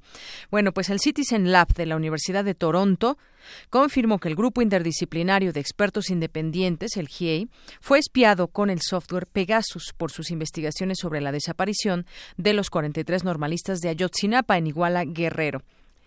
En un informe publicado hoy en su página web, el Citizen Lab señala que en marzo de 2016 un teléfono del GIE recibió dos eh, mensajes. Eh, Citizen Lab señala que en marzo de 2016 un teléfono recibió dos mensajes diseñados para engañar al destinatario. Explica que los mensajes relacionados con la muerte de algún familiar contenían un enlace, es decir, una liga y al hacer clic se infectaban los teléfonos con el malware Pegasus diseñado por el grupo NSO, una empresa israelí de guerra cibernética, eh, que pues bueno, ahí se puede acceder a toda la información. De acuerdo con el Citizen Lab, el 1 de marzo de 2016, uno de los integrantes del GIEI recibió el siguiente mensaje. En la madrugada falleció mi madre. Estamos devastados. Te envío los datos del velatorio. Espero puedas venir. Y el link con este malware. Otro mensaje que se recibió el 4 de marzo del año pasado decía, hoy enterraremos las cenizas de eh, mi padre. Espero nos acompañen en su, en su último adiós. Te envío los datos completos y de nueva cuenta este link eh, con este malware. El más reciente informe que se publica hoy en, en su página web confirma que estos teléfonos eran de las personas que trabajan en el GIEI, reunidos por la Comisión Interamericana de Derechos Humanos y encargado de, investigar la desaparición de normalistas. Los intentos de infección que se documentaron ocurrieron a principios de marzo, como les contaba. Según este reporte, mientras llevaban a cabo sus investigaciones, los expertos del GIEI enfrentaron numerosas amenazas y hostigamiento y finalmente un enfrentamiento público con la Procuraduría General de la República. Aunque Citizen Lab no puede atribuir definitivamente los intentos a una agencia o individuo del gobierno mexicano en particular, indica que el software para espionaje fue adquirido por la PGR y otras agencias de inteligencia gubernamentales. Este informe se suma al creciente número de casos que muestran el uso del spyware comercial en el contexto mexicano. Hasta ahora, Citizen Lab ha determinado que la tecnología vendida por una compañía israelí para que los gobiernos indaguen hechos antiterroristas, criminales y de seguridad nacional se ha utilizado para hackear a científicos de la salud, activistas contra la corrupción, periodistas, sus familias, políticos de oposición, y ahora a miembros de una investigación internacional independiente sobre el tema de los normalistas de Ayotzinapa. Pues eso es lo que se puede conocer hoy. Eh, que documenta el New York Times sobre este tema del espionaje. Los investigadores que fueron nombrados por la Comisión Interamericana de Derechos Humanos, pues afirman que se toparon con muchos obstáculos en su trato con el gobierno mexicano, como el rechazo a compartir documentos o permitir la realización de entrevistas clave e incluso con una indagatoria penal en represalia a su trabajo. Ya había digamos, eh, situaciones ríspidas entre entre ellos que investigaban y el gobierno mexicano y ahora pues se conoce esto que también sería bastante grave porque todo esto está relacionado con una investigación, tienen que ver los derechos humanos, tiene que ver con pues cómo es que tratar de conocer la verdad de los estudiantes, el paradero de los estudiantes de Ayotzinapa. Pero ahora, según este reportaje, que como les comento, publicado en, The New York Times, se evidencia eh, pues la manera en que los integrantes de este grupo fueron blanco de la tecnología eh, de espionaje. Y de acuerdo con un análisis independiente, el principal enlace del grupo interdisciplinario recibió mensajes de texto con un hipervínculo que escondía un programa espía, que es el llamado eh, Pegasus. Esta nueva evidencia, según el diario estadounidense, comprobó que la campaña de espionaje fue mucho más allá de los críticos en México, sino también de quienes hacían su trabajo de manera independiente, pero que estaban pues completamente monitoreados, ¿no? Y hasta incluso hay que recordar hubo pues un intento ahí de campaña para desprestigiar a algunos de ellos, de acuerdo con el trabajo que publica este diario estadounidense, al tener como blanco a los miembros del GIEI, el espionaje afectó a oficiales internacionales que tenían una suerte de inmunidad diplomática y un acceso sin precedentes para investigar un caso que se ha vuelto paradigmático de la situación de los derechos humanos en México y con ello parte clave del legado del presidente Enrique Peña Nieto. Pues así las cosas en este tema del espionaje. Vamos a ir ahora con mi compañero Abraham Menchaca, que nos tiene la siguiente información. La mayoría de los mexicanos rebasa su presupuesto cuando sale de vacaciones. Esto se debe a una mala planeación. Adelante.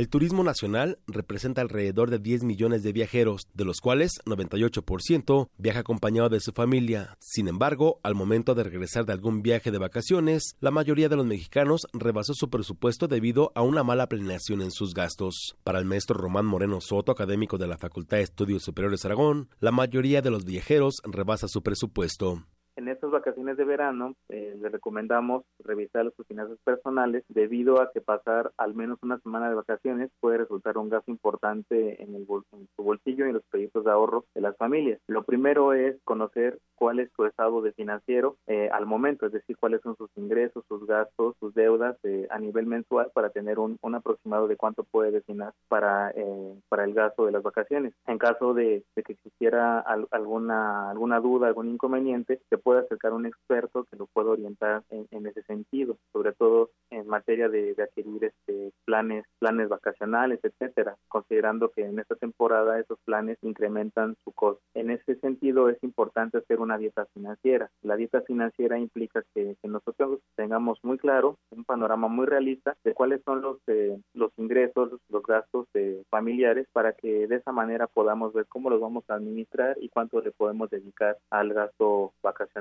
El investigador refirió que se deben planear con anticipación los gastos de viaje. Asimismo, pues es importante considerar adelgazar los gastos. Cuando nosotros tenemos la, eh, la planificación de una dieta financiera, podemos tener cuál es el, el, monto total de los gastos y ahí podemos este, nosotros eh, regularmente encontrar algunos gastos que, que resultan ser eh, de alguna manera eh, no, no tan fácil de identificar cuando, cuando no tenemos una dieta financiera. Entonces, cuando nosotros logramos identificar gastos corrientes que, que, significan un, un, desvío de, de, nuestro plan financiero, pues eh, el, el, considerarlo nos puede llevar a ahorrarlos y eso se puede traducir en una inversión que, que puede ser para un plan vacacional. El otro aspecto que va ligado a lo anterior es consumir de forma inteligente. El consumo inteligente se trata eh, en cuanto a que nosotros podamos conocer diversas opciones antes de tomar una decisión de consumo. Para Radio UNAM, Abraham Menchaca. Muchas gracias, Abraham, Abraham Menchaca. Y yo quiero hacerles algunas invitaciones que nos hace llegar la SOGEM a quienes ya eh, terminaron, están por terminar o ya dejaron pasar mucho tiempo pero quieren hacer su tesis. Bueno, pues esto es para todos ustedes. Eh, si no la han hecho, porque pues tal vez no saben prepararla, no saben, están inseguros con su redacción, cómo empezar, cómo terminar, cómo eh, distribuir todos los capítulos y muchas cosas más. Bueno, pues del 29 de julio al 28 de octubre la SOGEM abre un curso de seminario de tesis profesional los sábados de 10 de la mañana a 2 de la tarde en la Escuela de Escritores de SOGEM en Héroes del 47 y Eleuterio Méndez en Coyoacán. Para información e inscripciones pueden marcar al 41 25 2404, 41 25 2404 o al correo electrónico contacto escuela arroba sogem .org.mx contacto escuela arroba .mx. y también hay otra convocatoria, Periodismo de la Ciencia, un curso taller sabatino. Si les interesa eh, divulgar la ciencia o dar a conocer los avances y descubrimientos, promover a los científicos y sus trabajos o saber cómo hacerlo mejor, pues los sábados del 22 de julio al 2 de diciembre, la Escuela de Escritores de la SOGEM abrirá un curso taller de Periodismo de la Ciencia para preparar a quienes deseen realizar estas tareas de difusión.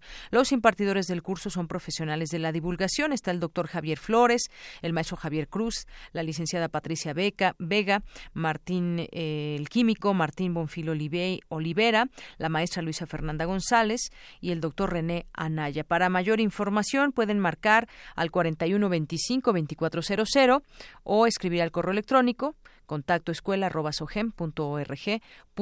mx. Son las 2 con 25 minutos.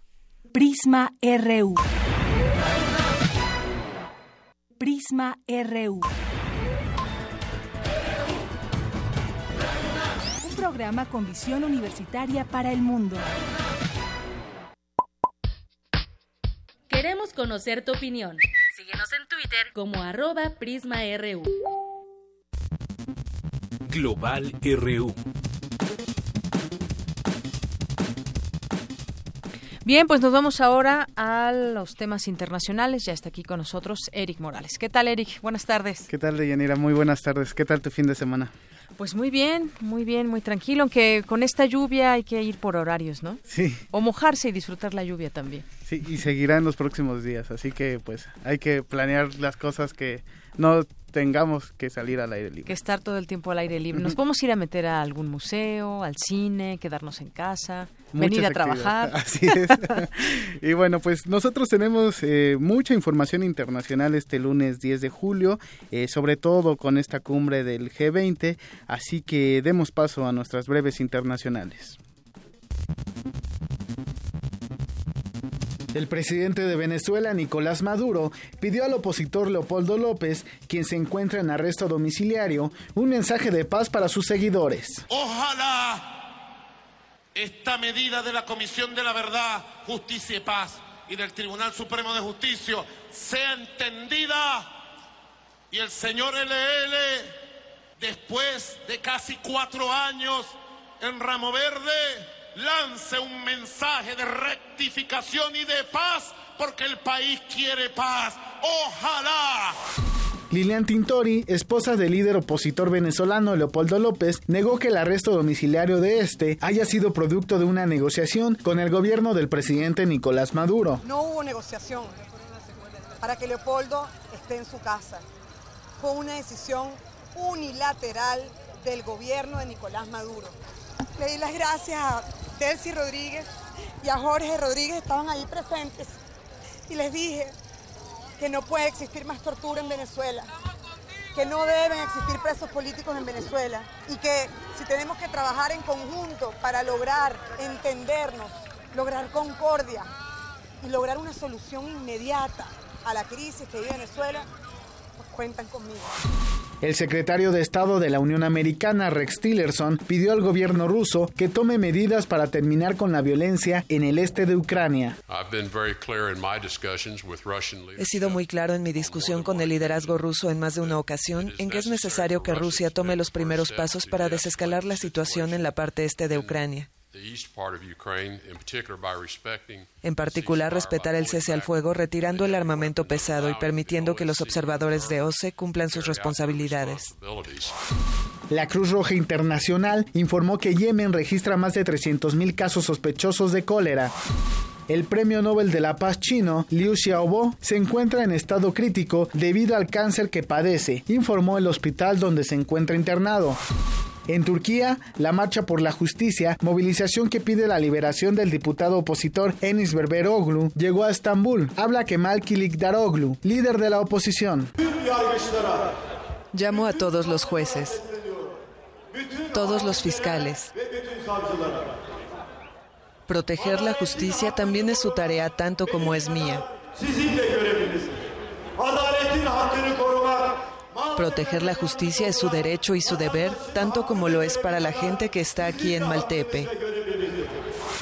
En tanto, el presidente de Turquía, Recep Tayyip Erdogan, amenazó con responder a los ataques de los kurdos en el noreste de Siria. Si al norte de Siria un supuesto gobierno kurdo trata de establecerse, no lo permitiremos. De hecho, al norte de Siria se hizo el intento y lo detuvimos. Asimismo, en el futuro nunca permitiremos eso. Por su parte, la canciller alemana Angela Merkel aceptó tener profundas diferencias con el gobierno turco. Nuestro encuentro bilateral mostró que tenemos profundas diferencias. Por ejemplo, sobre los arrestos. También hablo de los derechos de visita en Incirlik. Son sucesos que, por supuesto, plantearon que hay profundas diferencias. Un tratado para prohibir las armas nucleares fue aprobado en la Organización de las Naciones Unidas, pero las potencias nucleares se opusieron a participar en el proceso. Habla Elaine Gómez, embajadora de Costa Rica ante la ONU. Esto es histórico para la comunidad internacional. Es el primer tratado nuclear multilateral alcanzado en más de 20 años disarmament treaty to be concluded in more than 20 years. En otra información, este fin de semana concluyó la cumbre anual del G20 en la que se abordaron numerosos temas fundamentales dentro de la agenda mundial. Uno de los más importantes es el combate al cambio climático. Recordemos que recientemente el presidente estadounidense Donald Trump anunció que su nación saldrá del Acuerdo de París. En ese sentido, países como China, Canadá, Alemania, Turquía, México y Argentina, entre otros, eh, expresaron sus intenciones de permanecer en el acuerdo y de reforzar sus acciones para combatir a este fenómeno natural. Por tal motivo, el mandatario francés Emmanuel Macron anunció que el próximo 12 de diciembre su país será sede de una nueva cumbre contra el cambio climático. Escuchemos lo que dijo el mandatario francés en el marco de la reunión del G20. Quiero anunciar aquí que el 12 de diciembre, dos años después de que el Acuerdo de París tuviera efecto, estoy convocando una nueva cumbre para tomar nuevos pasos para el clima, particularmente en temas financieros. Así que Francia será sede de esta cumbre, dos años después del Acuerdo de París. La incógnita, por supuesto, es si Estados Unidos, encabezado por Donald Trump, asistirá a esta cumbre que eh, es citada para el 12 de diciembre de este año. En otro tema, el presidente mexicano Enrique Peña se reunió por primera vez con su homólogo estadounidense Donald Trump, con el que habló eh, de temas de, de comercio, seguridad y migración. Sin embargo, fue incapaz de responder cuando el mandatario estadounidense reiteró que México pagará por el muro fronterizo que pretende construir entre ambos países.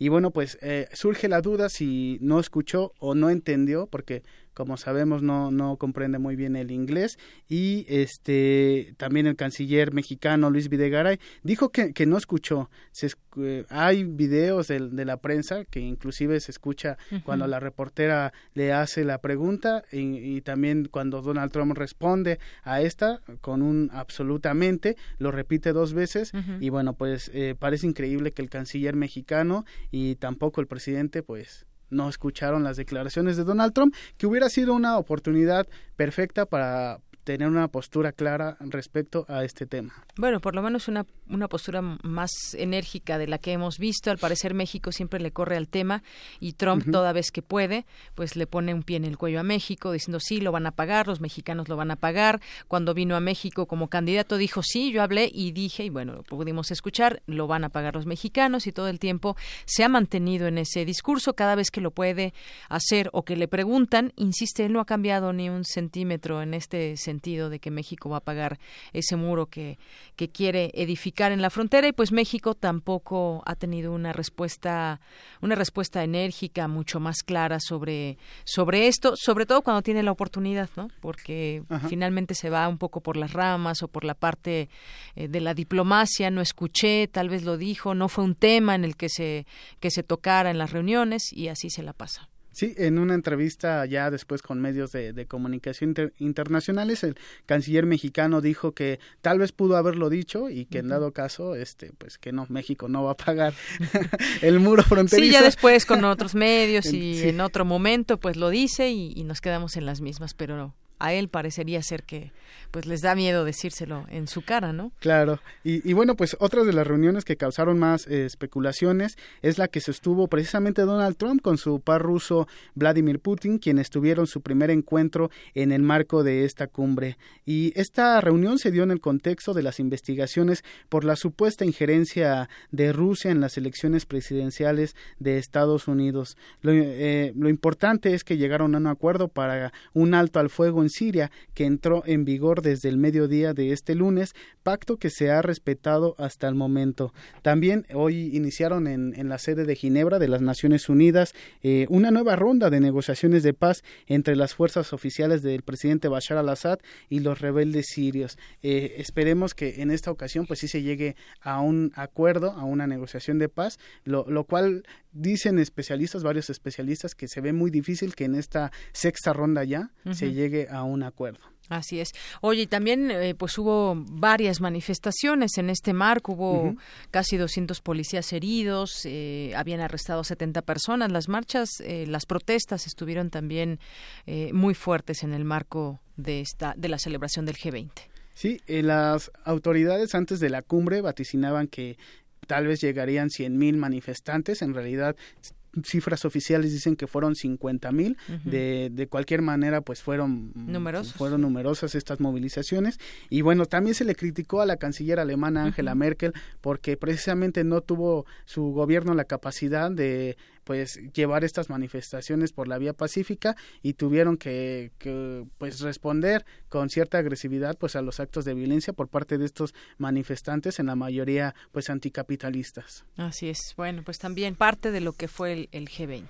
Sí, y, y, este lunes nos despertamos con la publicación del diario estadounidense de, de, New York Times, de que dio a conocer que el hijo mayor del presidente Donald Trump, Donald Trump Jr., se reunió con una abogada del gobierno ruso con quien presuntamente intercambió información para dañar la candidatura de la demócrata Hillary Clinton. Según el periódico, Donald Trump Jr. y la abogada rusa se reunieron durante la campaña electoral presidencial el 9 de junio del año pasado en la Torre Trump.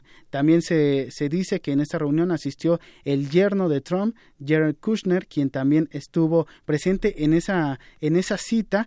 Recordemos que el FBI, la CIA y organismos de inteligencia estadounidenses ya dijeron que sí, que Putin ordenó un ataque para dañar la campaña de Clinton y favorecer a Trump. Lo que se investiga es qué tanto, qué tan eficaz fue este ciberataque y este intercambio de, de, información que pudo haber eh, entre el equipo de campaña de Trump y el gobierno ruso. Ya el FBI y la CIA dijeron que sí, pero pues está investigando hasta qué punto están coludidos ciertos eh, actores del gobierno. Pues sí, un tema también bastante escabroso para el propio Trump que ha intentado sacudirse todos estos señalamientos que finalmente llegan a él o en este caso a alguien de, de, su familia como lo es su hijo. Sí, Donald Trump es muy hábil cuando tiene, cuando la prensa le hace este tipo de preguntas, sale o siempre o la mayoría de las veces pues logra salir eh, limpio por así decirlo pero bueno las investigaciones aún continúan y tarde o temprano se sabrá si hubo esa injerencia o si estuvo relacionado con el gobierno ruso por lo pronto pues eh, los senadores bueno la parte del Congreso demócrata está preparando eh, un impeachment para que inicie un juicio político contra Donald Trump a propósito de estas investigaciones claro y como en muchos otros temas pues parece sería darlo, que podamos darlo por hecho, pero pues para ello se necesitan los elementos y las investigaciones correspondientes debidamente acreditadas. Así es. Y bueno, pues es la información internacional de este lunes. Nos escuchamos mañana. Claro que sí, Eric. Muchas gracias. Buenas tardes.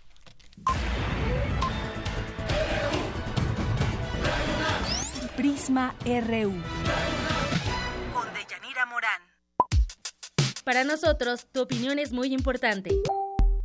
Síguenos en Facebook como Prisma RU. Queremos escuchar tu voz. Nuestro teléfono en cabina es 55 36 43 39.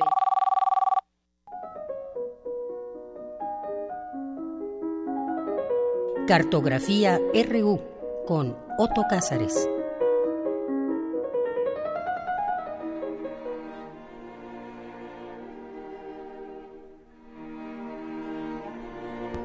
Llegamos a nuestro oasis cartográfico de los lunes con Otto Cázares, que como les anunciaba hace unos momentos, a través de red social, la mía en esta ocasión, pues ya está aquí con nosotros y además acompañado de Sol. Así es, y por lo tanto, ustedes no pueden verme, pero tengo una gran sonrisa ornándome el rostro. Y desde luego lo saludo, auditor entrañable de Radio UNAM, de Prisma RU, un auditorio que me ayuda a escribir prólogos mágicos en la cartografía de hoy yo quiero hacer un comentario en torno a José Luis Cuevas, ese personaje público a quien en fechas recientes se le había sustraído de toda intimidad, volviéndolo un personaje frívolo de la farándula.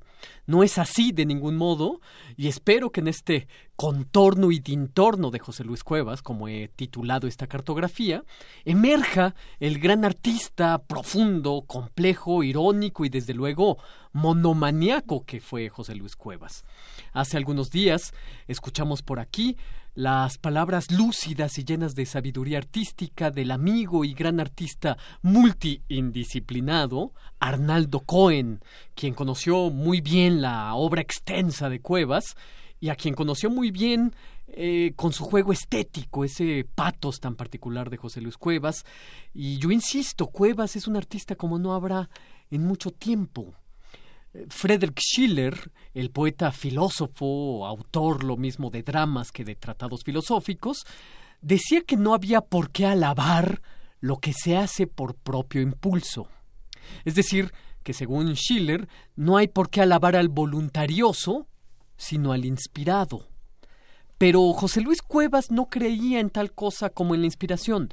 Cuevas no era un inspirado, sino un poseso del trabajo, era un poseso de la disciplina, un poseso del trabajo que, para poner un ejemplo de esta posesión, pudo crear en los dos primeros días de 1973 87 autorretratos.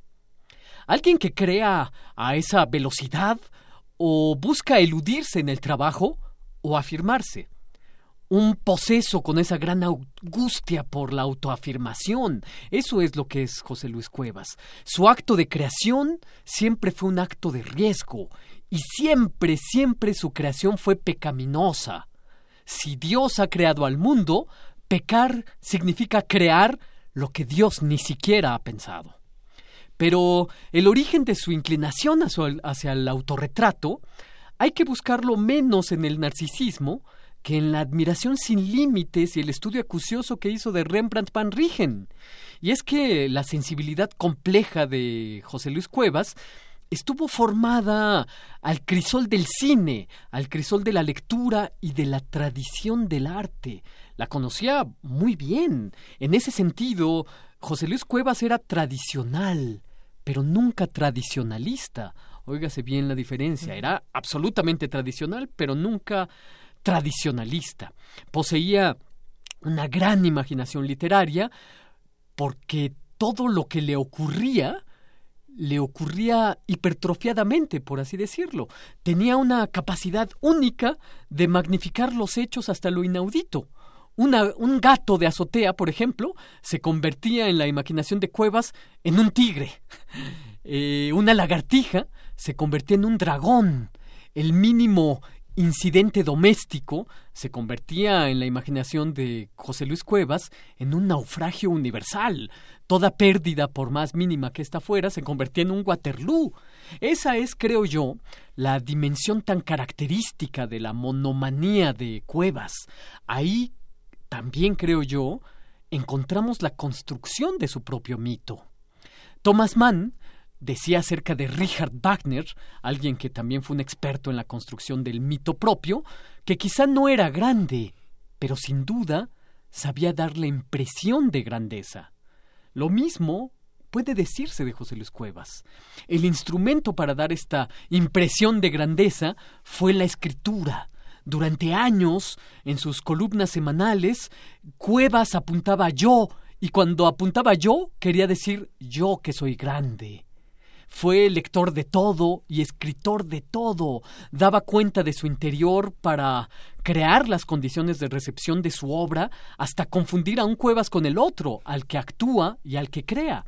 Sus notas completamente autobiográficas tenían una enorme capacidad de irritar a sus lectores por su humor sardónico, por su irreverencia para hacer afirmaciones sorprendentes tenía un cierto delirio de persecución. Yo recuerdo muy bien aquel escrito en el que Cuevas afirmaba que un misterioso emisario quiso comprar su talento para que dejara de dibujar y de crear.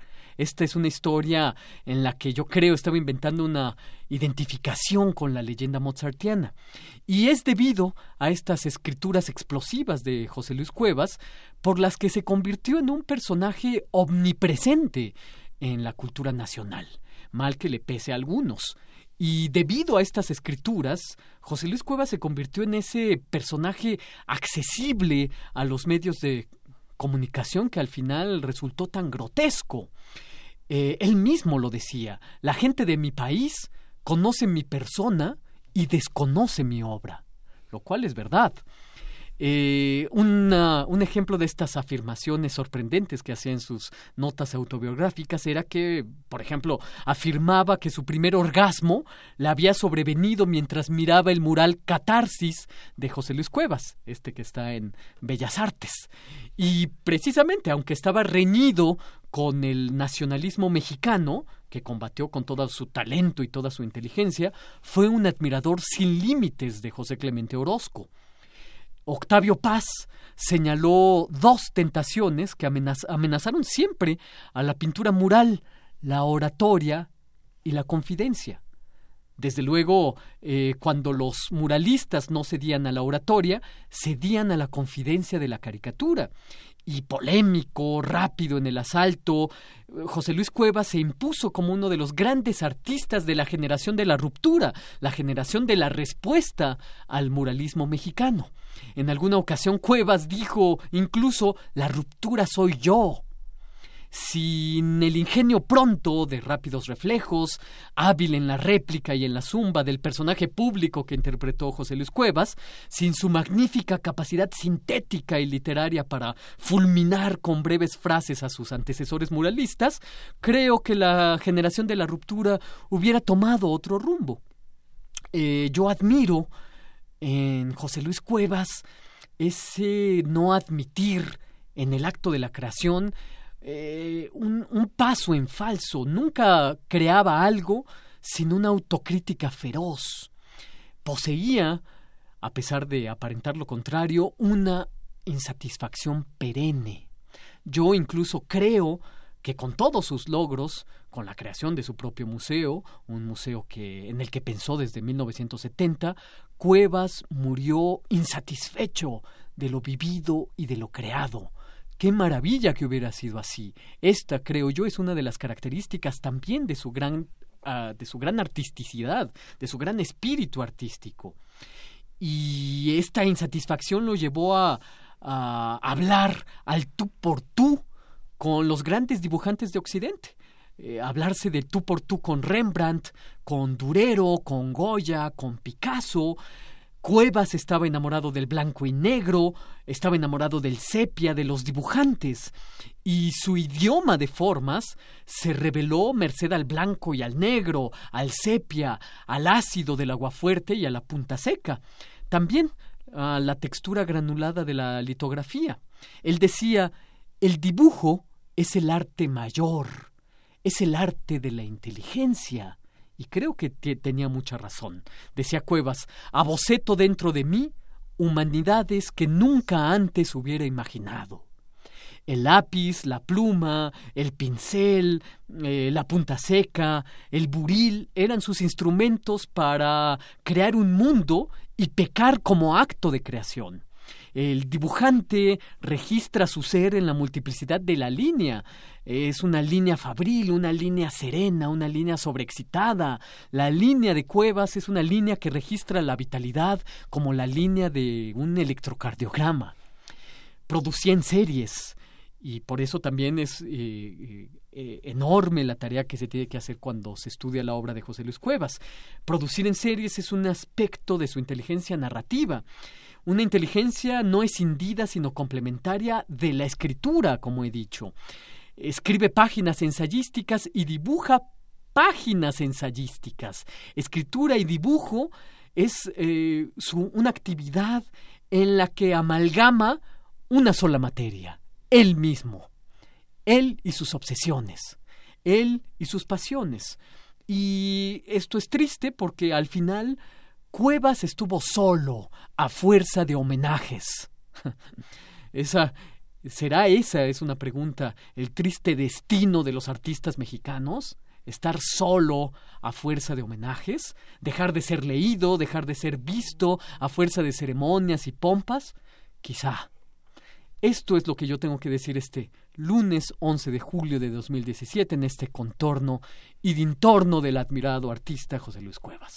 Pues muchas gracias como siempre Otto y dentro de todo esto pues la trascendencia del propio artista, todo ese legado que deja para posteriores discusiones y admiración. La obra ahí está, también su vida personal que desafortunadamente, bueno, pues ahí tuvo un, un, trato que pues bueno, ahí habría mucho que decir, pero esa obra la que deja es la que trasciende. Sí, exacto. Y este, eh, esto que arrojé hace un momento, que José Luis Cuevas pensó en su museo, en un museo completamente dedicado a él, con esta monomanía solamente comparable a la monomanía de Marcel Proust, estar introducido en sí mismo, eh, explorando sus propios abismos, solamente a la manera de Proust, pero pensó en este museo desde el año 70. Y en este museo él quería dar cuenta de todos sus procesos. Pienses en esto, en el año 70, cuando todavía se pensaba en la cualidad unitaria de la obra artística. Hasta hace muy poco tiempo, en la discusión de las artes plásticas o visuales, empezamos a hablar de los procesos, ¿no? Tiene más de 15 años. Cuevas lo estaba pensando en el año 70, dar cuenta de todos sus procesos artísticos, de cómo piensa una obra, cómo se gesta, cómo se desarrolla. Y cuando pensó en su museo, en el Museo Cuevas, pensaba que cada una de estas salas tendría que dar cuenta de una creación viva, un desarrollo de la obra artística viva, dar cuenta de todas sus metamorfosis en la sala de exposición, muy eh, distante a las consideraciones del museo como algo muerto, ¿no? Ahí es, hay una obra viva efervescente y que está cambiando constantemente. Así es, una proyección a futuro muy interesante. Pero bueno, pues muchas gracias, muchas gracias Otto De nada, querida Deyanira, y hasta el próximo lunes. Claro que sí, aquí te esperamos o te escuchamos por teléfono, ya lo veremos. Claro que sí. Pero bueno, muchas gracias. Vamos ahora a los deportes con Isaí Morales. Prisma RU. Un programa con visión universitaria para el mundo. Zarpazo RU. ¿Qué tal? Muy buenas tardes. Damos inicio con la información deportiva. Como ya lo habíamos adelantado, les traemos la entrevista que le realizamos a Lorena Galán, presidente de la Asociación de Gimnasia del UNAM, quien nos habló sobre el Campeonato Nacional de la Especialidad. ¿Cuánto tiempo tiene la práctica de la gimnasia olímpica aquí en la UNAM? Uy, más de 20 años. ¿Cómo se ha ido desarrollando? ¿Cuál es la evolución de la práctica aquí en la universidad? Ah, pues creo que la gimnasia en la universidad ah, hace muchísimos años tuvo altísimo nivel porque la Ciudad de México tenía los niveles más altos de la gimnasia en el país, ¿no? Pero ahora, bueno, la gimnasia se ha desarrollado mucho más en el norte, ¿no? Como Baja California y Nuevo León y la Ciudad de México, pues en general, no solo por la UNAM, ha como bajado un poco su nivel ya como de alto rendimiento y esas cosas.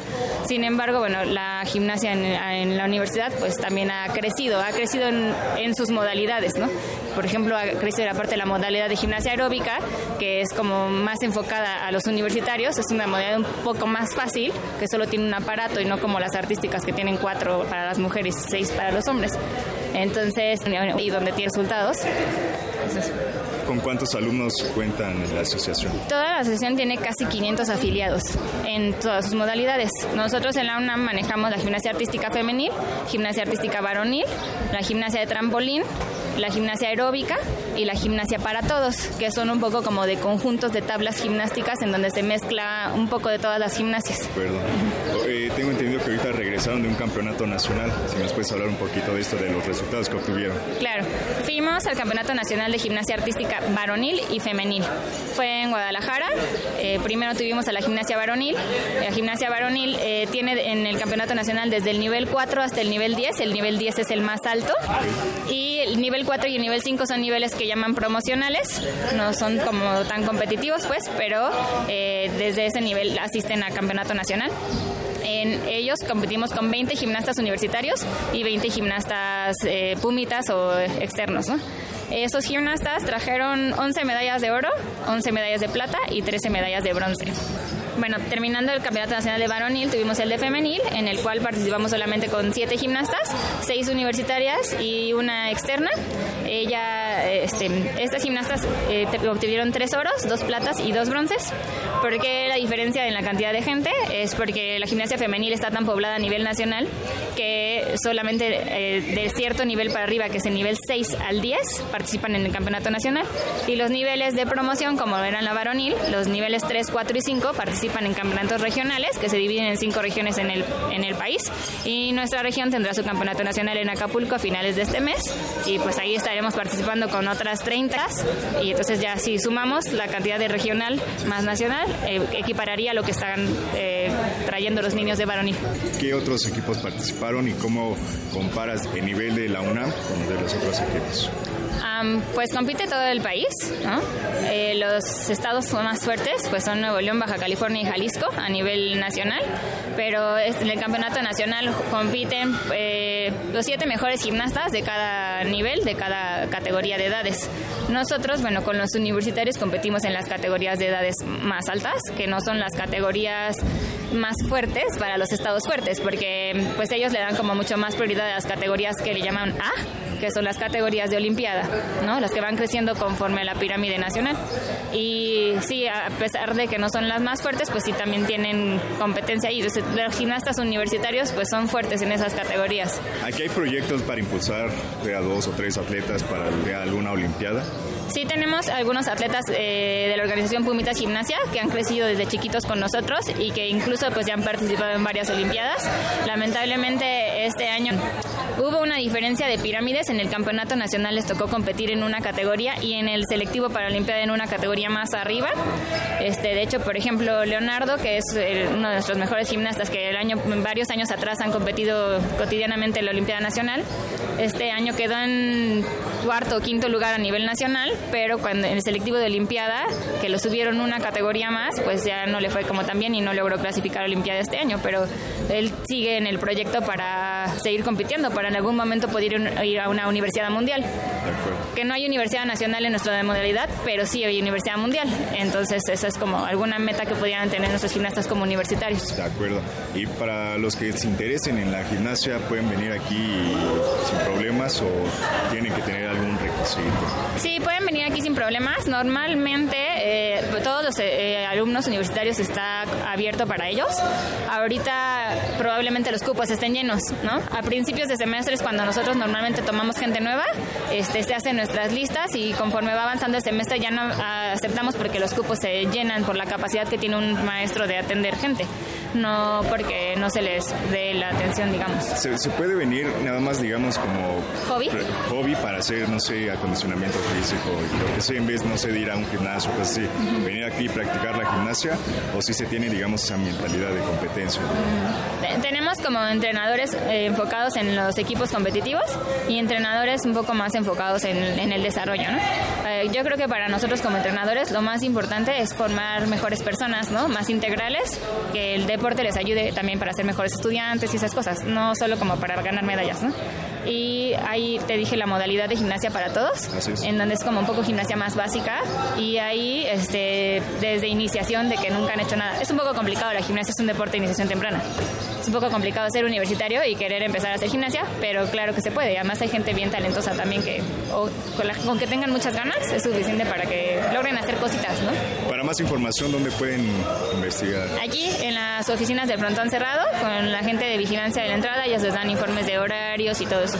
Te digo, como lo más conveniente es a principios de semestre que vengan y, y se apunten en las listas. Perfecto. Bueno, pues ya saben, para todos aquellos interesados en esta disciplina, pueden obtener información a través de internet en www.deportes.unam.mx o ir al frontón cerrado en Ciudad Universitaria. Por mi parte es todo, nos escuchamos el día de mañana. Gracias, Isaí, y gracias a ustedes que nos escucharon en esta tarde, aquí en Prisma RU de 1 a 3 de la tarde. Muchas gracias. Saludos y gracias a todo el equipo que estuvo aquí conmigo, a Ruth Salazar, a Virginia Sánchez, a Eric Morales. Eh, estuvo también Arturo González en los controles técnicos. Ahora se queda mi compañero Agustín Mulia. Yo soy de Yanira Morán. Que tenga buena tarde, buen provecho. Y hasta mañana nos despedimos con Karloff, que nació el 10 de julio de 1895, compositor alemán, que conocido también por esta obra Carmina Burana, de la cual estamos escuchando. Con ello nos despedimos. O Fortuna, que es un poema goliardo escrito en latín medieval.